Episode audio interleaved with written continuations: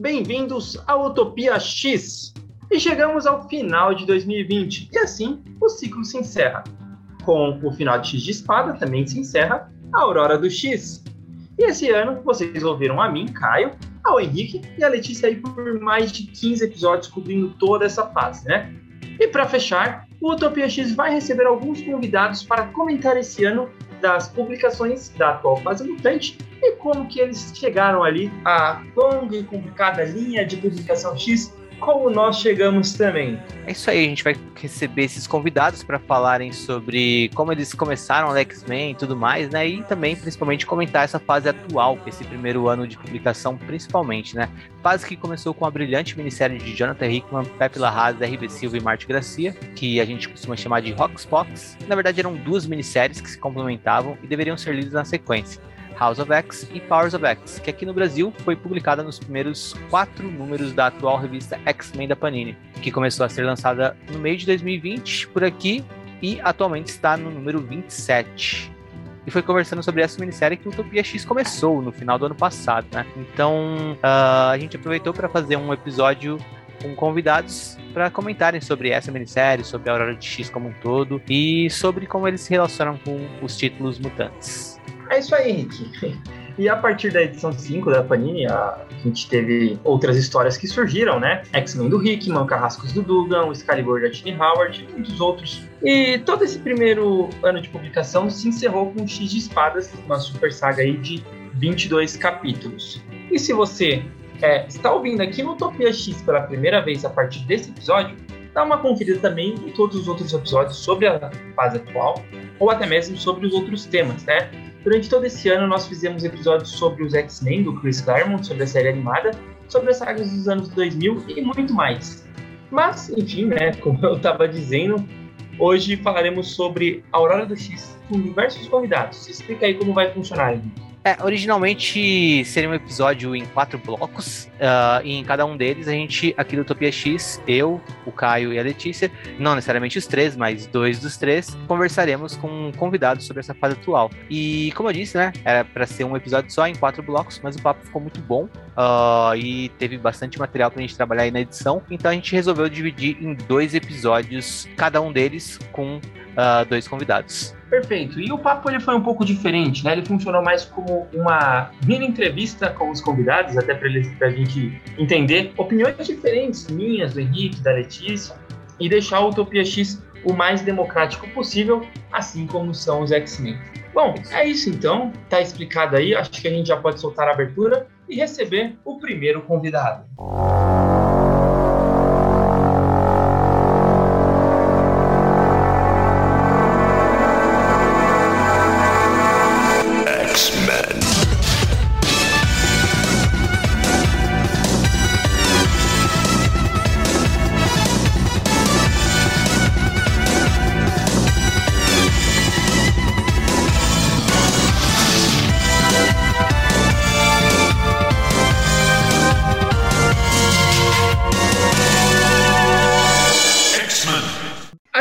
hoje com Daniel Loganeto, que talvez vocês conheçam lá do canal do Poptopia no YouTube. Ele está sempre comentando o X-Men por lá, também comenta outras coisas e acompanhou toda essa fase de Aurora do X pelas edições da Panini. E aí, Daniel, se apresenta aqui para os nossos ouvintes do Utopia X, por favor, faça seu jabá do canal no YouTube, dê aí sua carteirada e fique à vontade, seja muito bem-vindo. Bom, é um prazer, primeiramente, estar aqui com vocês. É, é, eu sou audiência é, certeira aí toda semana, todo mês. Eu não sei qual é a frequência de vocês, mas eu estou sempre ouvindo assim que aparece um episódio novo no meu feed, né? É, eu gosto de falar lá no canal, assim, queridos amigos, porque eu acho que quem pesquisa o tema X-Men e quadrinhos e tudo mais acaba sendo uma grande irmandade de mutuninhas, né? E, e, lá no canal a gente, eu, eu, eu, vou confessar logo de cara assim que minha vontade era falar só de X-Men, mas é, é, a gente tem um, o desejo e a razão, né? Eu vi que em determinado momento a galera começou a pedir para eu falar de outras coisas, então além de X-Men, eu comecei isso foi muito interessante porque o, o meu canal é novo.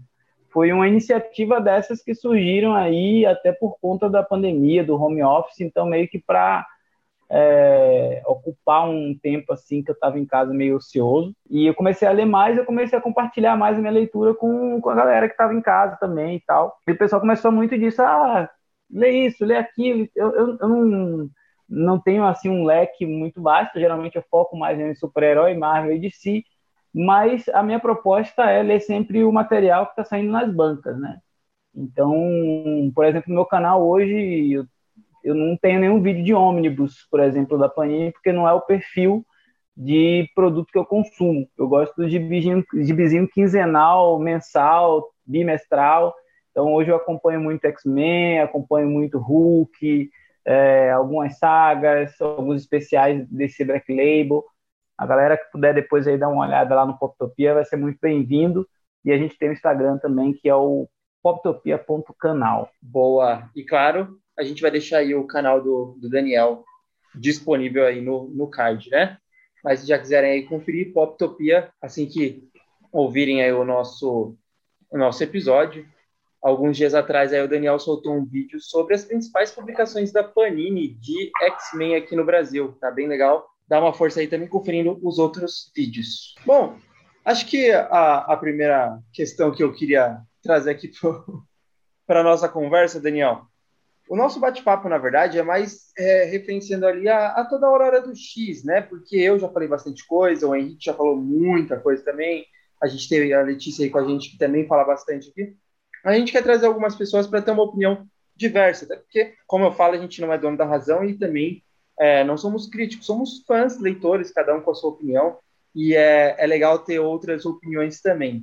Mas antes da gente entrar nesse assunto, fala um pouco mais do Daniel Logan Neto. Você, você tem aí um vovô Wolverine, o que, que seria aí? Como chegou no, no Logan Neto? Cara, meu, o meu nome é Daniel, meu sobrenome é Neto. E muito, mas muito lá atrás, eu comecei a criar rede social e aquela ideia de ter um, ah, vamos ter um diferentão, né? Queria ter o Logan. E quando eu fui tentar, por exemplo, fazer meu primeiro e-mail no Hotmail, o Logan já tinha um usuário com esse nome. Aí eu tentei Logan 123, nada, Logan 666, nada. Fui lá e coloquei Logan Neto. Aí ficou. Falei, porra, agora todas as minhas redes sociais vão ser Logan Neto. E, e, e, e óbvio que isso está relacionado ao fato de eu ser fã tarja preta do Wolverine, né? é, eu não sei se vocês sabem, mas eu sou pai de dois meninos, o João e o Miguel. O João, que é o mais velho, se chama João Logan. Então, é, é, é, nesse naipe aí que é aqui em casa. E, e aí minhas redes sociais ficaram. Instagram é arroba Loganeto, Twitter é arroba Loganeto. Já vou fazendo jabá também. arroba, pode, pode fazer. Loganeto no Gmail. E aí é, é, é, eu adotei, né? Adotei como um, um, nome assim. Tem gente que. Eu te, uma, uma, uma vez eu saí com um, um, amigo e tal, e ele falou assim, pô, mas de onde que vem essa família Loganeto? De que parte da Itália? Eu falei, porra, que Itália, mano? Eu sou negão da Bahia, velho. Sabe? Mas o Loganeto? Eu falei, pô, isso eu que inventei, mas enfim, é, é os causos aí dessa identidade secreta aí. É, não dá nem para falar que o Wolverine é, é unanimidade como o personagem mais popular dos X-Men. Quiçá, talvez aí um dos talvez da Marvel dividindo aí com o Homem-Aranha e o Hulk, né? Claro que com os filmes surgiram outros personagens ali, o, os personagens Homem eram Ferro, muito né? mais secundários viraram um pouco mais famosos ali, mas no, quem lia gibi mesmo era Wolverine, Homem-Aranha e Hulk, né? Bom, com certeza. Vamos lá, acho que o, um dos pontos interessantes que é, é legal a gente trazer é que tem gente que, que lê X-Men, né, conforme é lançado lá nos Estados Unidos e algumas pessoas elas nem conforme é lançado aqui mensalmente no Brasil, né? E você mencionou que você está é, tá acompanhando diretamente pela Panini, pelas mensais da Panini. Isso é bem bacana. É, primeiro, eu queria saber se você comprou desde o começo na, na Panini, né? Desde que saiu ali o Voxbox, que era o Dinastia X e Potência de X. E o que, que você achou, né? O que você estava ouvindo falar da galera lá de fora, é, se estava já estava fazendo muito barulho, tinha muita gente falando, mas eu queria saber como que estava a sua expectativa quando você leu, se ela foi atendida e se você achou que foi uma grande reformulação, né? Se foi algo realmente grandioso ou se foi só uma coisa genérica que a gente já viu várias e várias vezes e você acredita que logo isso vai ser desfeito? Bom, vamos por partes, né? Eu, eu acompanho o noticiário de quadrinhos com a avidez de, de alguém que está com fome no, olhando o cardápio, né? Fico atento a tudo que está saindo. Então, não vou dizer para você que eu não dei uma olhadinha assim que saíram as primeiras edições de Dinastia de X e Potências de X, que foi a tradução aqui no Brasil.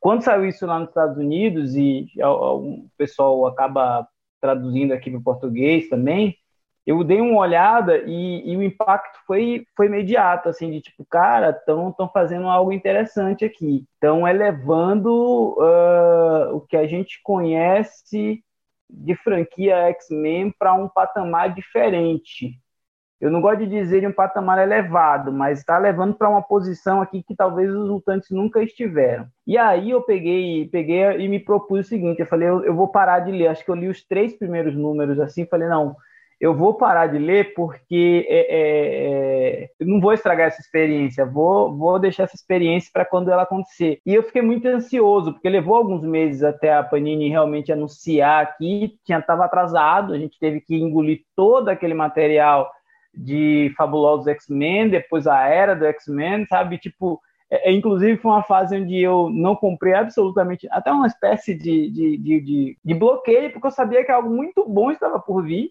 e as notícias davam conta de que nada daquilo que estava sendo produzido ia, ia desembocar na, na, na, fase do Hickman, não teria relação nenhuma.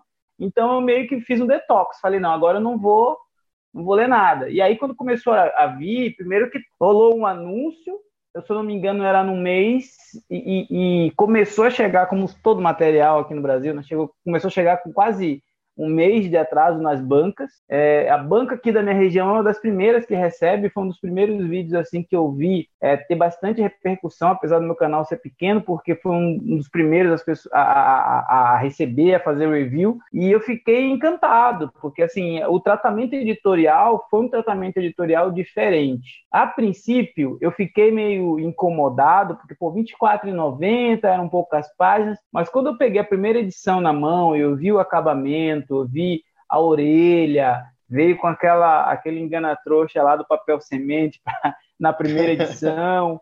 Então, tipo, poxa, que material bacana. Então, as quatro primeiras edições é lua de mel pura, sabe? É, é, é um delírio aquilo ali. Você vê o Jonathan Hickman brincando de, de construir um mundo onde os X-Men seriam um centro, na verdade, do universo Marvel. E, e para mim ficou muito claro que, assim, Tá, o Hickman ele costuma brincar com os brinquedos, como ele fez com Vingadores e Quarteto Fantástico, espalha tudo, depois coloca tudo na caixa e devolve na prateleira. Então, assim, se você me perguntar a última questão que você falou assim, ah, como termina isso? Você acha que. Eu, eu não vejo a Marvel conseguindo sustentar esse status atual dos X-Men por muito mais tempo. Por quê? Porque chega uma hora que começa a uma coisa a limitar a outra, entendeu? E, e, não dá para você imaginar que isso não vai ter consequências. Então, assim, eu imagino que essa, a gente vai ver essa fase do Hickman ser concluída de uma forma que alguns, alguns elementos devem permanecer, talvez a ilha de Cracoa, algumas alianças e tal, mas o cenário como um todo, eu, eu acredito que a gente não vai ser muito duradouro, não. Aliás, já está começando a ruir, né? É, não sei. Na verdade, não sei se vai ruim em si ou se realmente vai ser só aquela questão de que o Hickman deixou os brinquedos para outras pessoas brincarem bonitinho e organizados, né? Eu acredito que seja mais talvez nessa, nessa segunda opção. E o que você falou é muito interessante mesmo, nesse sentido de que o cenário, o, o status da Marvel está num, numa questão onde os X-Men eles chegam a incomodar muito as outras equipes, né? E não só incomodar, como também influenciar. Não tem como o, os Vingadores é, serem agora a, a, primeira linha de defesa da Terra para ameaçar alienígenas, sendo que já tem os X-Men ali.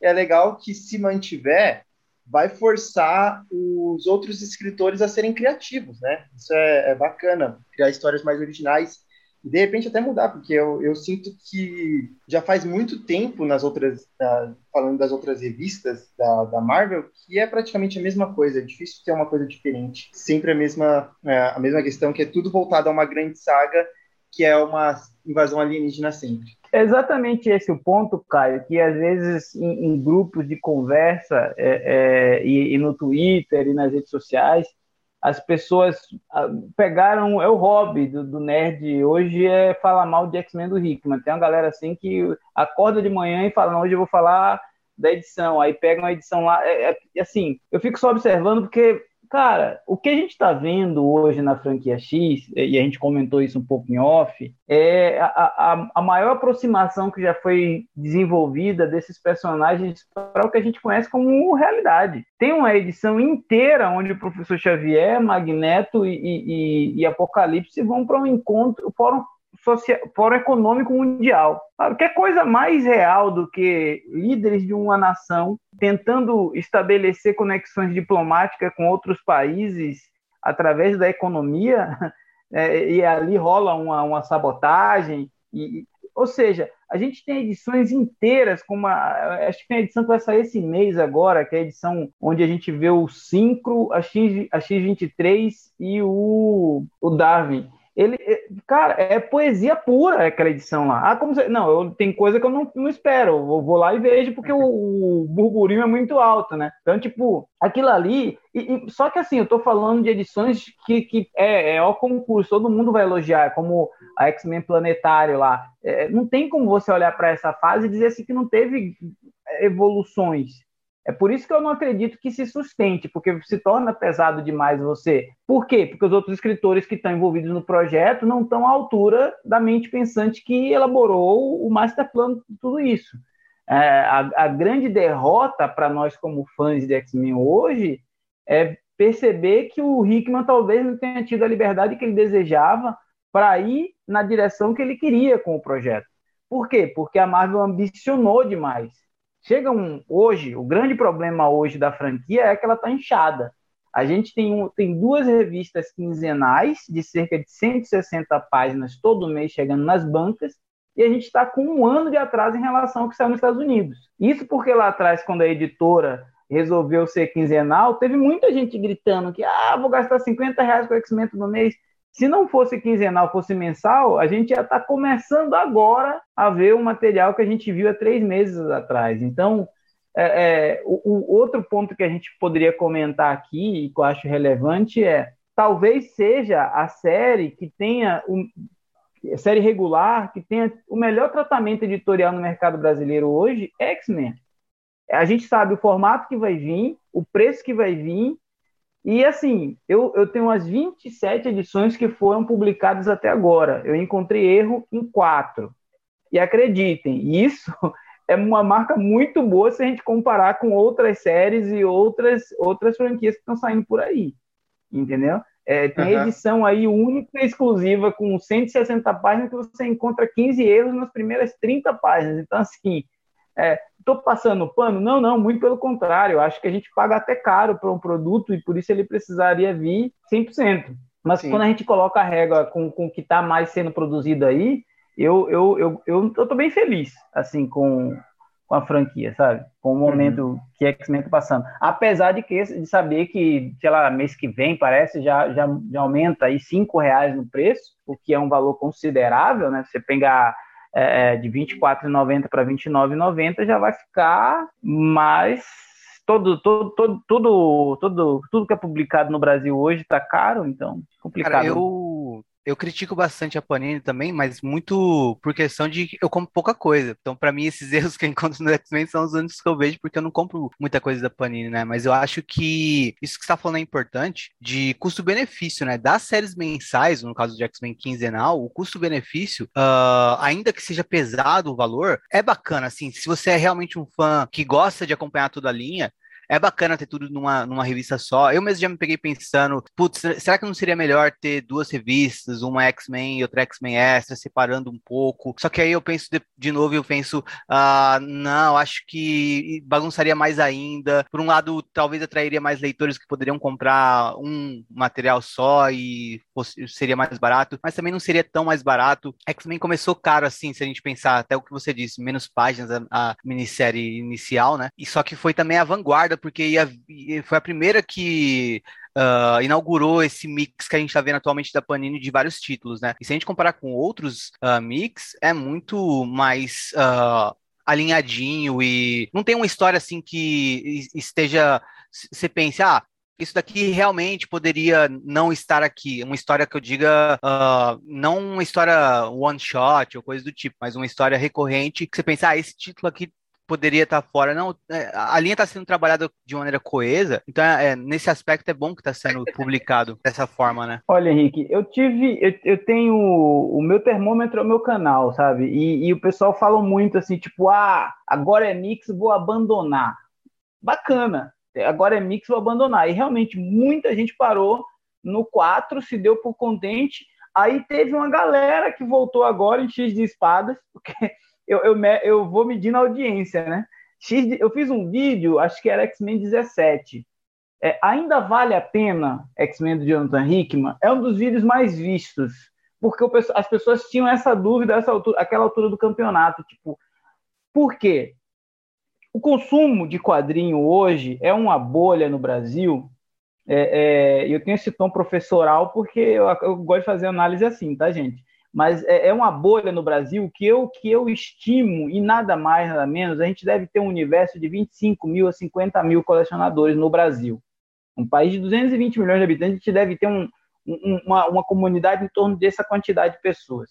Ah, Daniel, mas no CCXP vai 300 mil pessoas ver série, ver game, ver qualquer outra coisa, menos quadrinho. Pronto, está dito. Dito isto, 50 mil é, colecionadores não sustenta as 150 editoras que estão no mercado atualmente. Porque todo mundo hoje vai no Catarse, abre uma editora, lança um livro e, e vira aquela bagunça. Tudo bem. Onde que eu quero chegar com isso? Eu quero chegar que a gente tem é, é, o privilégio, vamos assim dizer, de você dizer assim, como leitor, fã de X-Men, eu vou comprar uma revista a cada 15 dias de 20 e poucos reais e vou ler tudo que eu preciso saber é a única, é o único núcleo de personagem que está realmente isolado em um título específico. Por quê? Tava lendo Venom. A galera tava louca que Venom era melhor do que o Watchmen, que tava uma beleza, que o Donny Cates era um deus. Chegou a saga Rei das Trevas, virou um pandemônio, 50 tains, veio minissérie, veio o capeta e tem Venom espalhado em 50 lugares. O cara, para completar, tem que vender um rim. X-Men não até hoje, nesse ano e meio aí que está saindo essa, essa fase aqui no Brasil, a gente teve uma história publicada fora da revista quinzenal dos X-Men, que é justamente especial Rei das Trevas X-Men, que saiu na, na número 3 da minissérie Rei das Trevas. Fora isso, todo o resto é publicado aqui dentro. Então, é, é, é, é, é passível de algumas reclamações, de alguns ajustes, a gente teve erro de gráfica, por exemplo, tem aquele gráfico do Jonathan Hickman que não facilita a vida dos editores, aquele gráfico da vida do, da, das vidas da Moira, que saiu errado aqui no Brasil.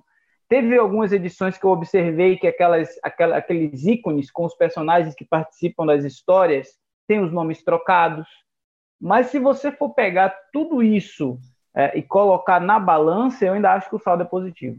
Cara, acho que uma coisa que a gente é, é mais unânime, até para nós, talvez para a galera do, do Poptopia, acho que é mais talvez o preço, né? A gente, eu acho que a questão do mix ele é ele é unânime mesmo. É uma facilidade que você tem na hora que você compra um mix que já vem com todas as histórias, já você já sabe a, as histórias mensais ali que que saíram.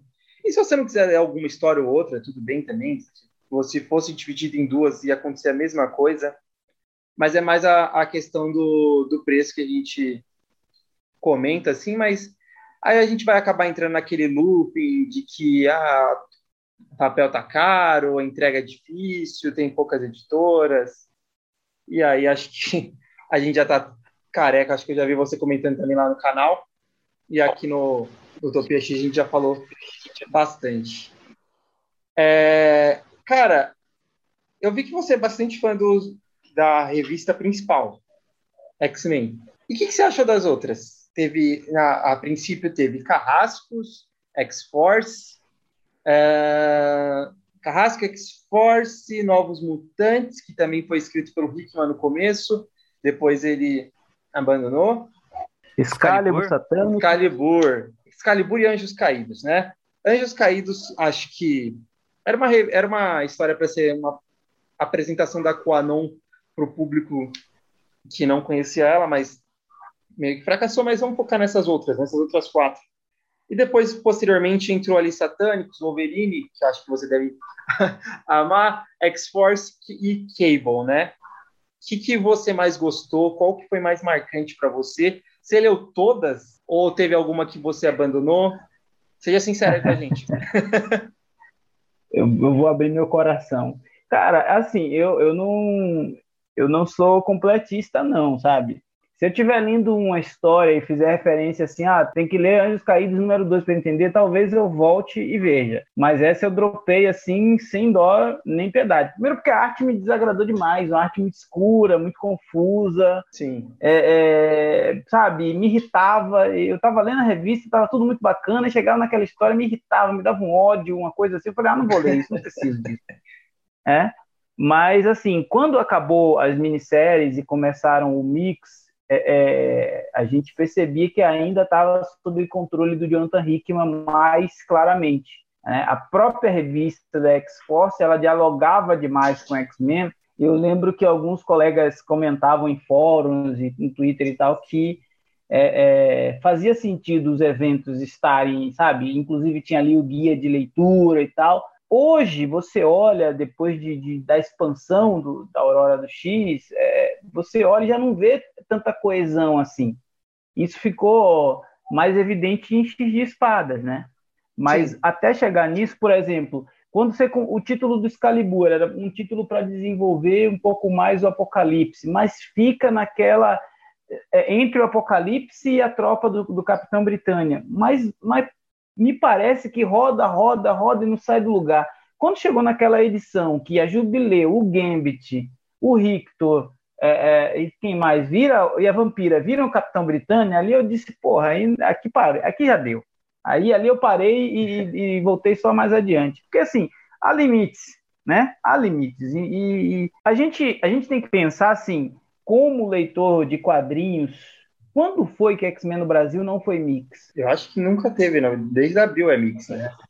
Você tá entendendo? Ah, mas nós temos edições especiais. Sim, a, Panini saiu aí com X-Men vermelho, X-Men azul, uh, teve aquele especial X-Men Trevas, mas mesmo com as equipes divididas lá na fase que a Kitty Pride era, era a Lince Negra era líder da, da escola, a gente tinha uma equipe dourada a gente tinha uma outra equipe que era azul, mas era no mix na mesma revista, e tinha a equipe que era liderada pelo, liderada pelo Magneto também. Então, sabe, é, não, eu, não, eu não entendo fã de X-Men reclamar de mix, até porque vem junto. Dito isso, Wolverine. Wolverine é um negócio assim que tem boas propostas, mas me parece sofrer do mesmo problema de, de, de Excalibur, sabe? Roda, roda e. Ah, eu, eu, eu, não, eu, não, eu não me incomodo com o Wolverine enfrentar os vampiros, não é isso. Eu me incomodo com quatro edições para o Wolverine enfrentar os vampiros e os vampiros somem. Eu me incomodo com a Jean Grey começar integrante da X-Force, em determinado momento ela olha e fala: Não, não faz mais sentido para mim estar tá aqui. Porra, ela estava na banheira transando com o Logan. E na outra edição ela não está mais na X-Force. Aí, cinco edições adiante, ela resolve refundar os X-Men com, com o Ciclope. Não foram cinco edições, mas foi um tempo maior, mas sabe? E, essa falta de coerência, de, de, a gente percebe que é o, o, a mente por trás do projeto indo perdendo espaço. Isso para mim é, é, é, o sintoma, sabe? De você ver, putz, o cara queria levar a personagem naquela direção, mas viram que o título é pesado demais para ela, ela é uma queridinha do, dos fãs, não, não, se sujaria nesse ponto, tira ela. Mas tá, beleza. O que virou a X-Force? Virou uma nova tentativa de transformar o Fera no vilão da semana, no, no cara mau caráter, que é algo que eu também não entendo esse tesão que os, que os escritores de X-Men têm em querer sabe, desconstruir um dos personagens que eu acho que é um dos pilares dos X-Men. Tem tanto título, não vou dizer ruim, mas questionável sendo produzido, e a excelente história da Mística ficou para segundo plano. Ah, talvez o Hickman tenha reservado a história da, da, da Mística só para ele. Mas, por exemplo, entre Krakoa e, e, e, os eventos que a gente vai ver futuramente em Inferno, e tudo mais, abriu-se um leque ali para fazer uma minissérie, sei lá, de seis, 12 edições, para mostrar quanta coisa que a mística pode ter vivido com a Sina, para consolidar esse relacionamento delas a esse ponto, dela tá fazendo o que ela vai fazer para trazer essa pessoa de volta, sabe? E, e, ninguém olhou nessa direção de explorar aquilo. Tem tanta coisa na geografia de Krakoa que poderia ser explorada. Aquela, aquela edição onde o Cable encontra a espada dele, que mostra um pouco da fauna, mostra uns animais estranhos. Depois a gente é, é, é vê mais, mais adiante a figura do, do invocador e tal tem muita coisa a ser explorada só ali, no contexto de Krakoa, e que foi ficando deixando de lado em razão de ambições maiores. Tipo, qual é o papel das velhinhas lá da horticultura, velho? pra, onde é que, que aquilo agregou na narrativa da história?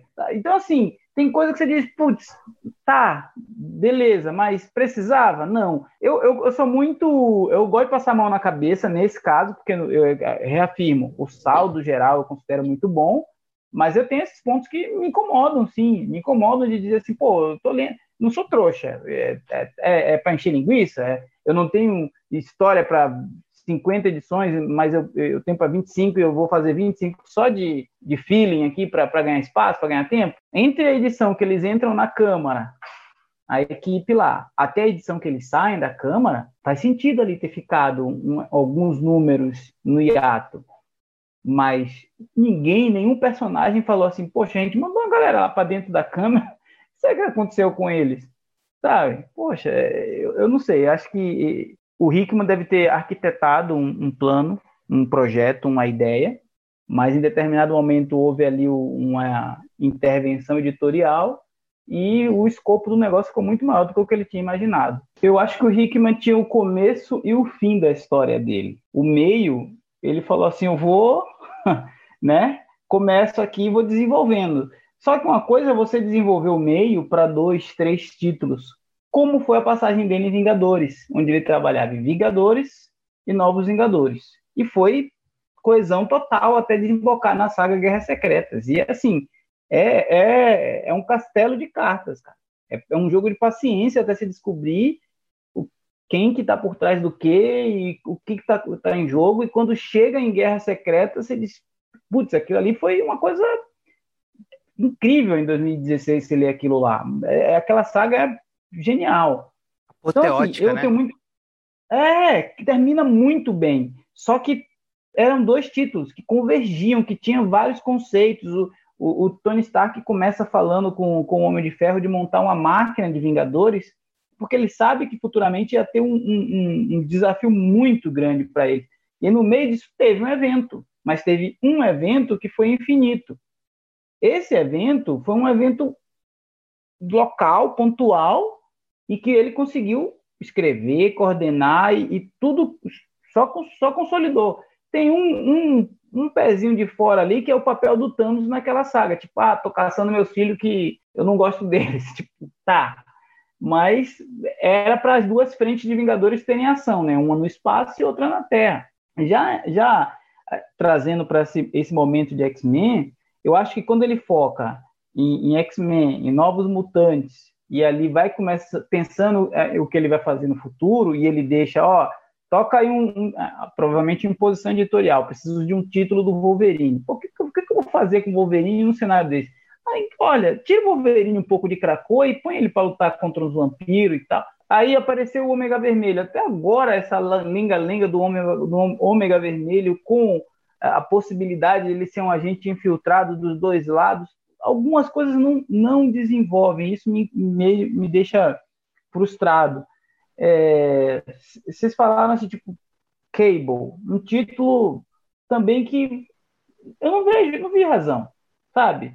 É, você convocar o Cable com aquela espada de espada de Galador com toda a história que possa ter lá do passado, do Rum, é, para X espadas e deixar de fora o Noturno, que é um personagem cerne dos X-Men, que sempre foi um espadachim, que sempre teve essa relação, eu achei muito, muito. Isso, isso fica. Uh, uh, vai ficar uma pergunta que a gente nunca vai saber, a não ser que um dia a gente possa sentar com o Rickman, tomar uma cerveja e perguntar: aí, cara, o que, foi seu, o que, foi imposição editorial? Conte pra gente aqui. Porque provavelmente ele diz assim, ó, Excalibur, eu pensei ali um título para dar 10, 12 edições, desenvolver a, a, mitologia do Apocalipse, mostrar esse lance dele com a magia e tal, porque eu ia levar ele para o extramundo. Mas aí enfiaram a Vampira, o Gambit, a Jubileu, o Shogo. então, tipo, Não tem como, porque você pega a edição é, que o Apocalipse está se preparando para indo buscar a espada dele, aquilo ali é arte, velho, sabe? É, e, e, é, uma, é um negócio assim que constrói. Eu, você pega. Eu estava outro dia lendo aquela ascensão do Apocalipse, antes de, de fazer o vídeo review para essa edição que, que saiu a origem dele, né, quando ele vai buscar a espada no Egito, é, eu li essa ascensão, e, e, mesmo sendo um baita de um retcon, não desconsidera o que aparece lá em, naquela minissérie do Nada. Sabe? Não desconsidera. Então, houve estudo. Você viu que o Hickman ele se preparou para escrever essas histórias. Só que ele não pode, ao mesmo tempo que ele está se preparando para escrever essa história, ele está de olho no roteiro do que o, o, o, o, acho que é o Percy, né, que, que escreve lá é, a X-Force, com aquela, ah, com aquele, pô, em, em, sete edições da X-Force, a, a, ilha de Krakow foi invadida sete vezes. que, que, que, segurança máxima é essa de tecnologia de ponta que não funciona, sabe? Conselho silencioso não demitiu vez, ninguém. Na quinta vez que foi invadida, eu falei, pô, bicho, de novo. Caraca, velho, tá pior que a zaga do meu time, tomando gol de cabeça todo dia. é, é, legal a gente ver alguns outros pontos, né? Porque, é, para mim, para o Henrique, que a gente está acompanhando desde o início, já falamos bastante aqui, a gente, eu, eu, por exemplo, eu gosto muito dessas histórias que às vezes não levam para lugar nenhum, porque eu gosto, às vezes, só de ver os personagens. Eu até estava falando hoje com o Henrique em off, sobre isso, que é como o X-Men ele tem que ter muito título, né? Porque a gente, se tiver pouco título de X-Men, a gente perde muito personagem, mas muito personagem fica escanteado. X-Men tem muito personagem. X-Men é praticamente uma editora à parte da Marvel. É, a, o, o, o, tanto de personagens que tem X-Men talvez seja o, equiparado ao tanto de personagens que tem junto do, da, das outras equipes, dos outros super-heróis. E aí, às vezes, só de ter uma, uma equipe, por exemplo, o, as histórias do Cable, dele indo lá é, interagindo com a Rachel, que é a irmã dele, e ela eles indo atrás do bebê, para mim aquilo é, é, é, legal, é engraçado, é divertido, eu consigo ler aquilo me divertindo, sabendo que realmente não vai ser relevante para o plot inteiro do que está acontecendo. Isso é muito ponto de visão, né? Diferente, porque tem muitas pessoas que elas se incomodam exatamente com isso, de que elas não querem ler essas histórias porque elas querem logo o plot, né? E às vezes o plot não leva para lugar nenhum. E é claro que no meio dessas vão ter, é, dessas histórias, no caso, que não levam a lugar nenhum, vão ter histórias divertidas, vão ter histórias boas e vão ter histórias extremamente horríveis, ruins, assim, que é desagrada. Você tenta esconder, né? Isso é, é bem bacana, por isso que a gente gosta, é, é interessante a gente trazer um outro ponto de vista, até para não ficar só em cima do nosso, né? Mas você consegue lembrar alguma coisa que você tenha gostado dentro dessas outras histórias? Por exemplo, é, Carrascos tem muita gente que ama e odeia. O que, que você acha de Carrascos? Cara, eu o lance que eu gosto, assim, o que mais me, me diverte, vamos pegar por esse, esse lado, na fase do Hickman, é essa riqueza que ele explorar, ele deu liberdade da galera explorar os elencos, né? Você tá lá vendo o Conselho Silencioso, daqui a pouco corta para uma cena, tem alguém no bar tomando uma e aparece o Blob de garçom, o Grosso ali do lado, o Larval ali na frente, o Randon, a Medula. Bicho, não tem um personagem de X-Men que não tenha fã. Então, eu imagino essa galera que é fã desses personagens secundários, assim, restolho, porque eu, tinha um, eu tenho um, um conhecido que ele é fã do Mímico. E ele ficou pistola assim, tipo, porra, até agora não apareceu o Mímico, mano. Como não aparece o Mímico? E assim, e, e a gente fez uma força-tarefa para caçar nas revistas. Assim, vamos ver se o Mímico não apareceu. Até agora, não, acho que a galera não achou mesmo. Ele em nenhuma edição porque esse cara tá ansioso para ver o Mímico, sabe? E quem lembra do Mímico, cara? Mas, é Mas verdade, tem. cara. É, realmente, os fãs de X-Men, eles gostam muito de algum personagem muito específico, né? Muito específico. Teve uma galera que vibrou quando a Polaris foi eleita, agora já é coisa de... Não vou nem falar ainda, né? Deixa quieto, então... Mas, enfim, tem a galera que vibra com algumas personagens. Eu, por exemplo, eu, eu sempre quis ver é, o Estrela Polar e a Aurora como membros dos X-Men, sabe? E, e para mim é, é, é, eram mutantes assim que deveriam ter sido aproveitados igual a Feiticeira Escarlate e o Mercúrio lá atrás. A gente nunca viu eles como mutantes ativos. Eu acho que eles têm uma participação ali muito superficial na saga do Massacre, né? Que eles ficam algumas edições da Mansão X, mas, mas assim, então, eu gosto muito disso, da utilização desses micro personagens, e, e eu gosto dessas histórias periféricas mesmo, sabe? Tem um, o, a história que o, o a, a, primeiro arco dos Novos Mutantes pelo Jonathan Hickman, onde o Mancha Solar leva a equipe para chiar, só para visitar o, o, o míssil e ele se envolve naquele rolo todo com o ovo da ninhada, que é, é, é sensacional. E é fora de, de, de Cracoa. Mas, mas é uma história super divertida. E, e eu confesso a vocês, nunca fui fã de Carteirinha dos Novos Mutantes, mas me diverti lendo aquela história. Sabe? Porque é uma ficção, é uma mistura de Perdido no Espaço com Malhação. Um monte de homem velho que já estão adultos, que se acham jovens, porque, porra, até hoje são novos mutantes. Para, velho. É, é, é, é, dispensar, não é? É dispensar. Não, eles são, Aí eles são velhos. Já, a gente já falou isso é também no, no podcast. Eles não são mais jovens. Todos eles. É, outro, outro lance é que, assim, tipo, tá, a gente muda a fase, entra a fase e os títulos na franquia X são sempre os mesmos, né? Parece que o professor Xavier foi lá e, e registrou alguns royalties. X Factor, X Force, Excalibur, é, Novos Mutantes, é, sabe? No, tem, tem coisas que são deles. Qual o sentido de um Excalibur que não, que não tem base na Inglaterra? Qual uhum. o sentido dos Novos Mutantes para mutantes que, que são velhos? Qual o sentido de satânicos para, sabe? Quando não existe mais uma academia Frost para não era, era a Academia Frost ou era a Academia do Clube do Inferno? Não lembro de agora. Era Massachusetts, eu acho.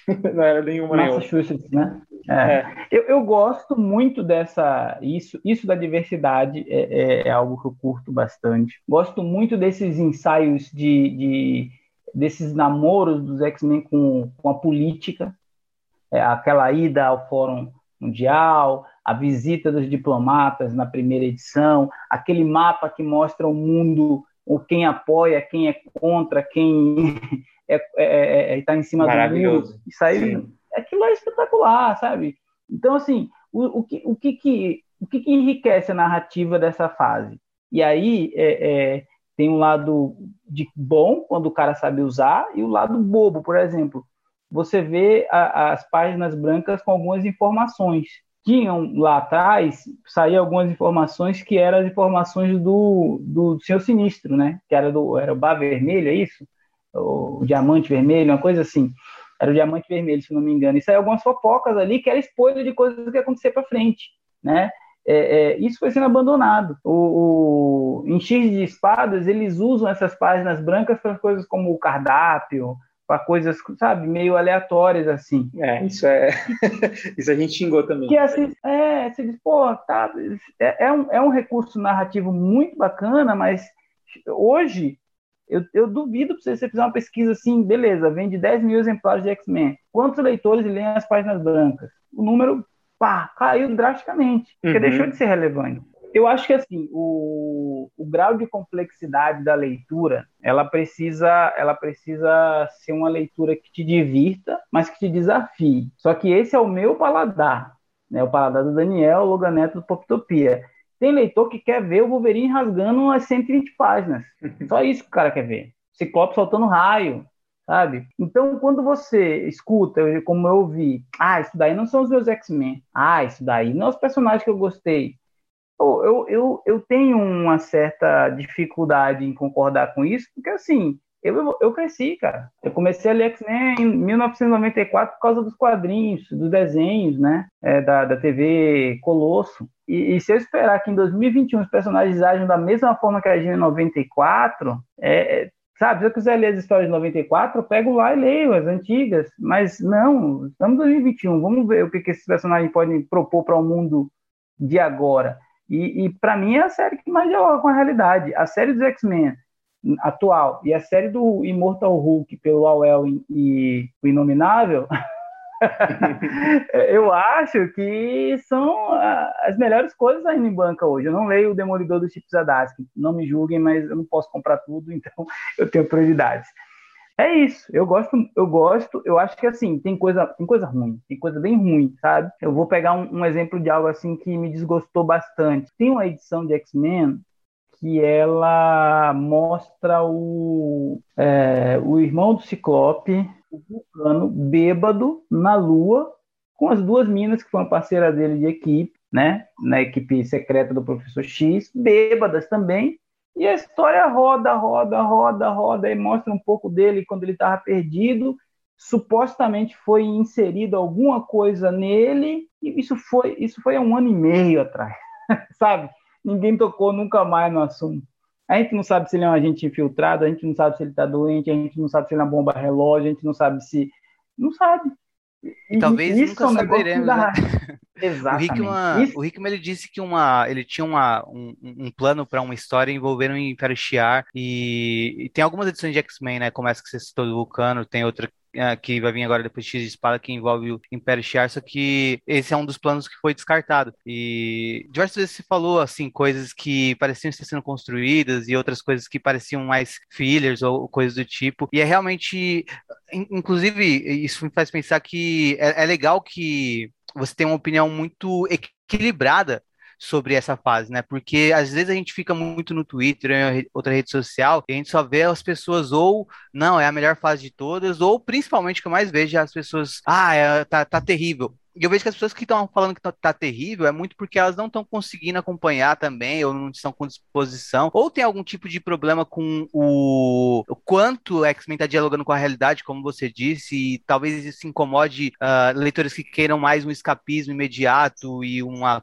coisa do Wolverine rasgando é uma coisa mais simples, tudo mais, né? né? É. Tem uma série que concluí recentemente, que é a série do Pantera Negra do Ta-Nehisi Coates, que é uma série espetacular, mas eu não sou o autor dessa frase, tá? Só para ficar registrado aí, mas teve uma pessoa que falou assim: "Essa série é para leitores alfabetizados e dispostos a exercitar a sua capacidade de leitura. Por quê? Porque é uma série do Pantera Negra onde o pano de fundo é filosofia, geopolítica e ancestralidade. O cara que pega ali para ver o, o, o T'Challa pulando, saltitando, cortando e lutando, vai ver cinco páginas disso, oito páginas de, e 17 páginas de, de diálogo.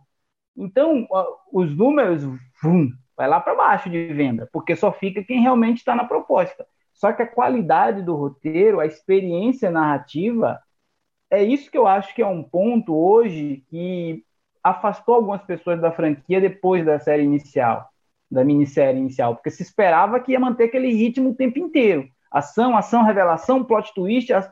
Cara, o que é aquela edição 3 de X-Men que saiu? Tô falando da edição 3 aqui da Panini, tá, gente? Que é a da missão a, a, a Forja lá. Aquela edição se você leu e não se emocionou, me desculpe, você está morto por dentro. tá? É, é, um, é, é, espetacular. É espetacular a edição. E, e, mas não tem como você manter, a não ser que seja uma, um, um, tiro curto. Ah, vai ser uma série em 12 edições, aí o cara consegue jogar todas as ideias ali, desenvolver ali e concluir ali.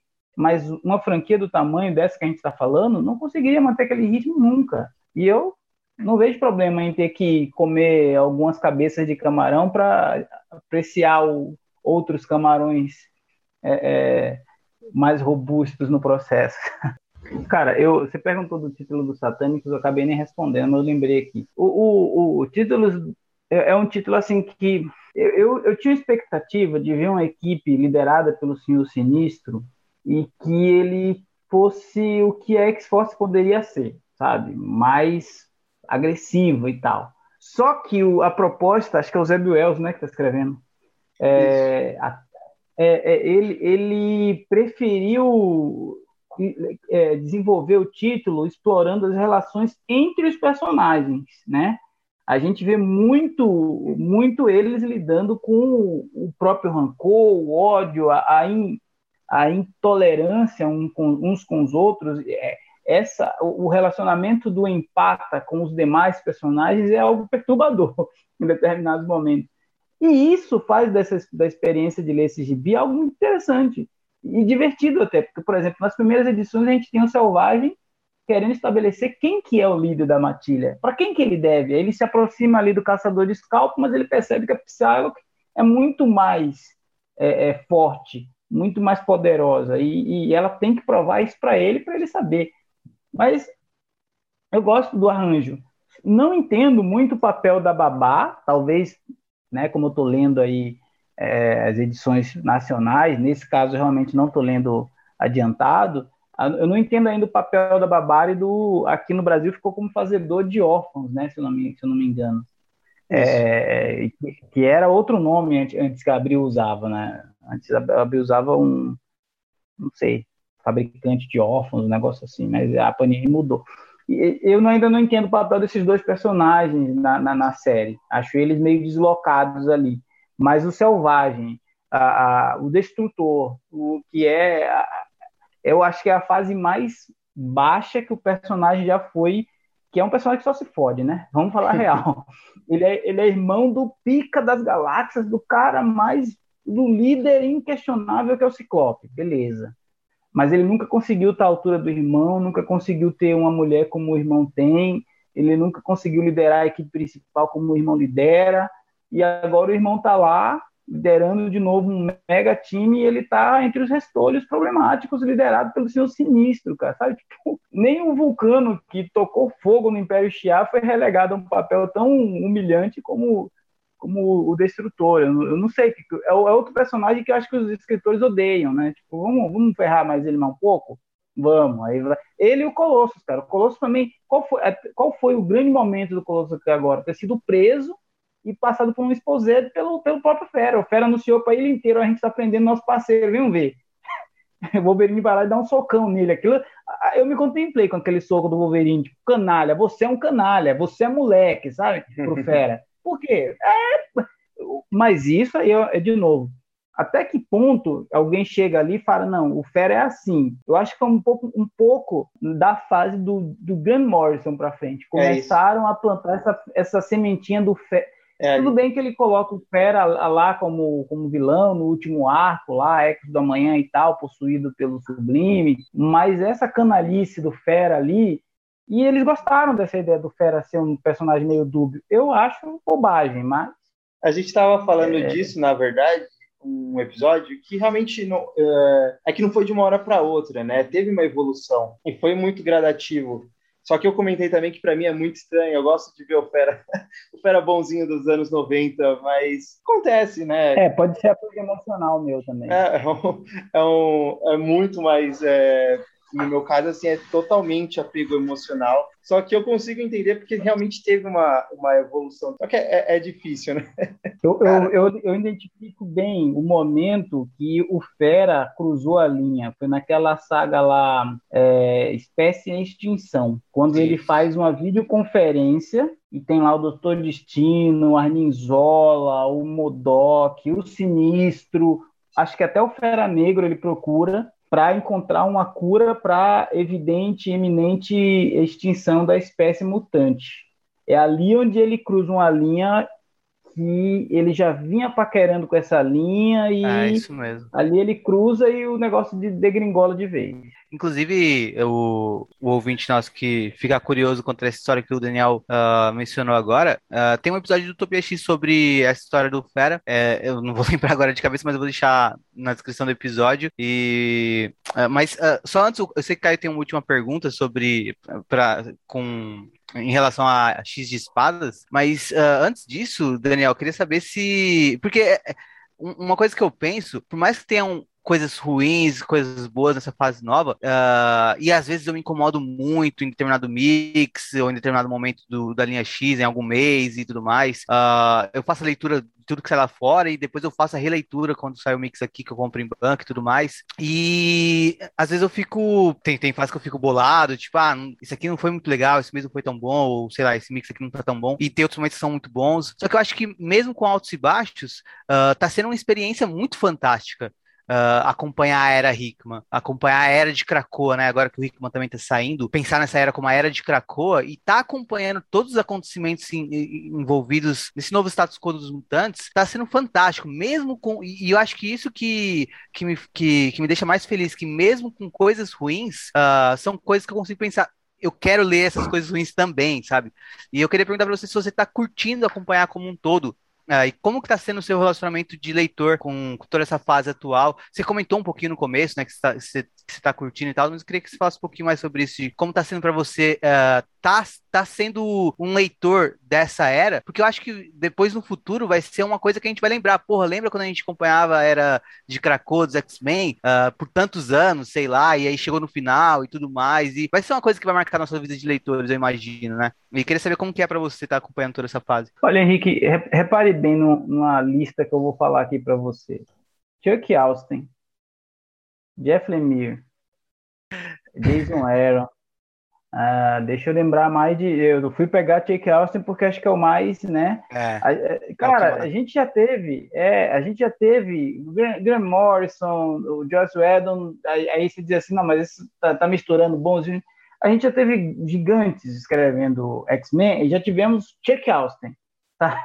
Então, é, é, e eu tava lá, eu tava junto, tava lendo. É a gente, a gente já, eu, eu tinha uma, uma expectativa gigante quando o Claremont voltou e entregou é, X-Men o fim, que para mim é, é, é, é, a coisa mais. Esses dias eu tava, eu postei que, não, não postei não, mas eu tava lendo, tava aqui, cara. O livro 3 de X-Men o fim é a coisa mais tenebrosa que eu já li na franquia já escrita. Então, assim, para quem passou por isso, né? Para quem leu isso, pagou para ler isso, porque eu sou desses que paga para ler isso, e está lendo a fase do Hickman agora, estou no céu, estou no paraíso. Por quê? Porque a gente tem uma experiência narrativa diferenciada, porque a gente tem um projeto, um, uma proposta, um escopo maior para os personagens, a gente está vendo uma, um, um, posicionamento diferenciado para a franquia X dentro da, da Marvel. Que posicionamento diferenciado é esse? Outro dia os X-Men estavam tomando, tomando chute na bunda dos inumanos, porque eles estavam sendo relegados a, a, uma, a, uma, a uma, terceira, quarta espécie, que os inumanos iam ser a, a, segunda franquia dentro da Marvel. Até outro dia a gente tinha uma saga com esse título, uma um, um coisa respeitosa, impensável, Mas, eu diria. Sabe? E, e, hoje a gente está vendo o contrário por mais que você tenha Homem de Ferro, Thor, Doutor Estranho, esses caras todos no cinema, quando você pega o top 10 de revistas mais vendidas, você tem três títulos de X-Men. Três e um deles é Batman, Carrascos, né? Um título que pois nem é. tem peso. O, o, três títulos do X-Men, três títulos do Batman, o resto que lute. E aí, meu irmão, você vai dizer o quê? Então, assim, é, é a, guardadas as devidas proporções, o que a gente está acompanhando hoje sendo publicado é, é equivalente a quem nos anos 80 acompanhou a fase Clarion e Burn. O que, que eu estou dizendo isso? Cada época tem a sua, a, a, o seu Dream Team. O, o Hickman não pôde contar é, é, constantemente com um artista, como foi a proposta lá atrás do Joss Whedon com o Cassaday, né? É, no, do Grant Morrison com o Frank Quitely apesar de dos Eagle Cord da vida no meio da fase. Mas o Hickman conseguiu ali manter uma, uma regularidade na escrita das edições dele, especialmente, tão boa que o desenhista realmente virou, cara. Eu vou, estou ignorando o trabalho do RB Silva e do Pepe Larais? Não, nunca. É a arte não dá. Mas tem edições do Lenil Franciu meio bem assim. Só que você está tão imerso na história que meu passa. Quando eu li o, House of X e o Power of X com as, essas artes, tá, é, é, é visualmente é, é, é, enriquecedor. Teve, quando eu, eu, eu, eu voltei a ler X-Men, foi numa fase chamada, saiu aqui no Brasil como prêmio, mas era nos primórdios da internet, e chegou algumas informações, ou era nos primórdios da internet, ou a gente ainda tinha o Wizard, Chegou algumas informações que o Chris Claremont tinha voltado e ia desenhar, ia ter como desenhista ninguém menos que o Carlos Pacheco, para uma fase que ele intitulou de X-Men Revolution, e desembocou naquela famigerada saga dos Doze. Rapaz, aquilo foi a fase mais depressiva que eu, como leitor de X-Men, assim, tive a, a, a, obrigação de acompanhar. Por que, que, eu tive a obrigação de acompanhar? Porque eu cheguei no cara da banca e falei, agora, quando chegar esse gibi, eu quero todos. Então, todo mês eu tinha que pagar, acho que era 10 ou era 15 reais na época, de um salário que eu devia ter, que devia ser 100 reais, eu dava 10 reais para comprar aquilo e, e lendo, lendo, chorando, porque era ruim demais. Então, assim, aí você vai me dizer que hoje com o Hickman eu, estou infeliz, eu vou reclamar no Twitter, eu vou ficar xingando. Não vou. Muito da frustração que as pessoas têm acontece com, a, com, a, com essa experiência de leitura de gibi por conta da ansiedade. A galera não tem essa parcimônia que eu tenho de, tipo, vou esperar, vai chegar na banca. Vou... Vocês mesmo leem, vocês leem. Eu também leio de vez em quando, mas eu, eu, eu, eu percebo que eu, eu, não vou citar os nomes para a gente não causar polêmica, mas eu percebo que tem coleguinha que quarta-feira de manhã fica esperando o gibi estrear na Romênia, que é lá da Romênia que vem essas coisas, para ler e postar lá, ó, não presta mais uma edição lida e não presta. Não, não presta mas o cara tá todo mês, toda semana Verdade. lendo, mas não presta. Ah, vai matar o diabo com um argumento desse. Bom, cara, acho que para finalizar, acho que o, o prato principal, o que, que você achou de X de Espadas? Pode falar aí com todo spoiler possível sobre a saga. O que, que você achou aí da, da saga? Ah, X de Espadas, cara, eu a gente está muito mal acostumado com mega sagas, né? Mal acostumados, porque assim, elas se tornaram extremamente corriqueiras e elas têm uma dinâmica de ter ali quatro, cinco, seis partes no máximo. Então, quando você vê uma saga com 22 partes, parece que você está entrando na maratona de uma série de 22 temporadas. Né? Não são 22 episódios. É, a gente está muito mal acostumado. Saiu agora uma saga do, do, do, Venom, que ia modificar todo o universo Marvel, cinco partes. Anteriormente tinha saído a saga Império, que ia trazer os Skrulls, que não sei o que, que não sei o que, cinco partes, sabe? É, Noite das Trevas na DC, seis partes. Aí o Hickman vem, senta com a galera e fala: vamos fazer 22 partes de uma saga de X-Men. Velho, é. E aí você percebe, e até comentei isso, e nisso eu concordo com os corneteiros do Twitter, a saga foi, foi, foi inchada, foi esticada demais. Não havia necessidade de 22 partes em 12 partes estaria muito bem resolvida com sobras, né? A gente tem cena de cardápio, a gente tem cena de enrolação, a gente tem disputa de, de quem come mais. Então, primeiro que você quebra a, a expectativa do leitor de que haveriam duelos e confrontos com os quais a gente veria os personagens se degladiando. Foi muito pouco para aquilo que foi vendido. Deu mais trabalho encontrar as espadas do que ganhar certas lutas, sabe? A luta que me manteve mais preso ali, tipo, pô, o que, que vai acontecer aqui, velho? Foi a do Gorgon contra o Pada Branca, sabe? Aquilo ali foi. E aquilo ali renderia ali, tipo, ali poderia ficar 22 páginas, só, só aquilo. Porque ele tinha 100 guerreiros para defrontar até chegar no. Vocês comentaram em um dos episódios anteriores a cena da tentativa de envenenamento do Wolverine que acaba vitimando o, o, o Cifra. Cifra e ele vai, e o, o, o Espada Branca vai lá e salva ele. O cara honrado, um personagem que merecia ser explorado melhor. Aí a gente, quem que a gente tem sendo explorado mais sendo espaço? A Bey, a Lua Sangrenta, que virou esposa do Doug e que está lá em Krakow agora, mas também não sei se ela foi mais desenvolvida, mas até onde eu vi, ela entra muito e sai calada nas cenas. Então, a, a X de espadas é aquela. Eu poderia recorrer à metáfora da montanha russa, mas é uma montanha russa que só desce. Aí chega no final, quando você já está com, com, com, as tripas saindo pela boca, ela dá uma subida assim, vá, vertiginosa, porque o final, a Destruction, é, é espetacular. Mas até chegar nisso, pô, com, sei lá, tem um.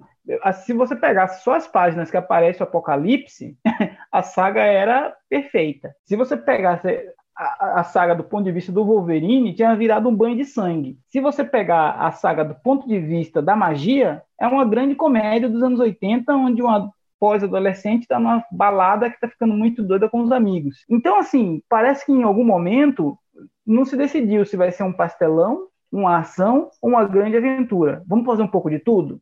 Deu merda, né? Mas é ruim, Daniel? Não, não é ruim, é diferente.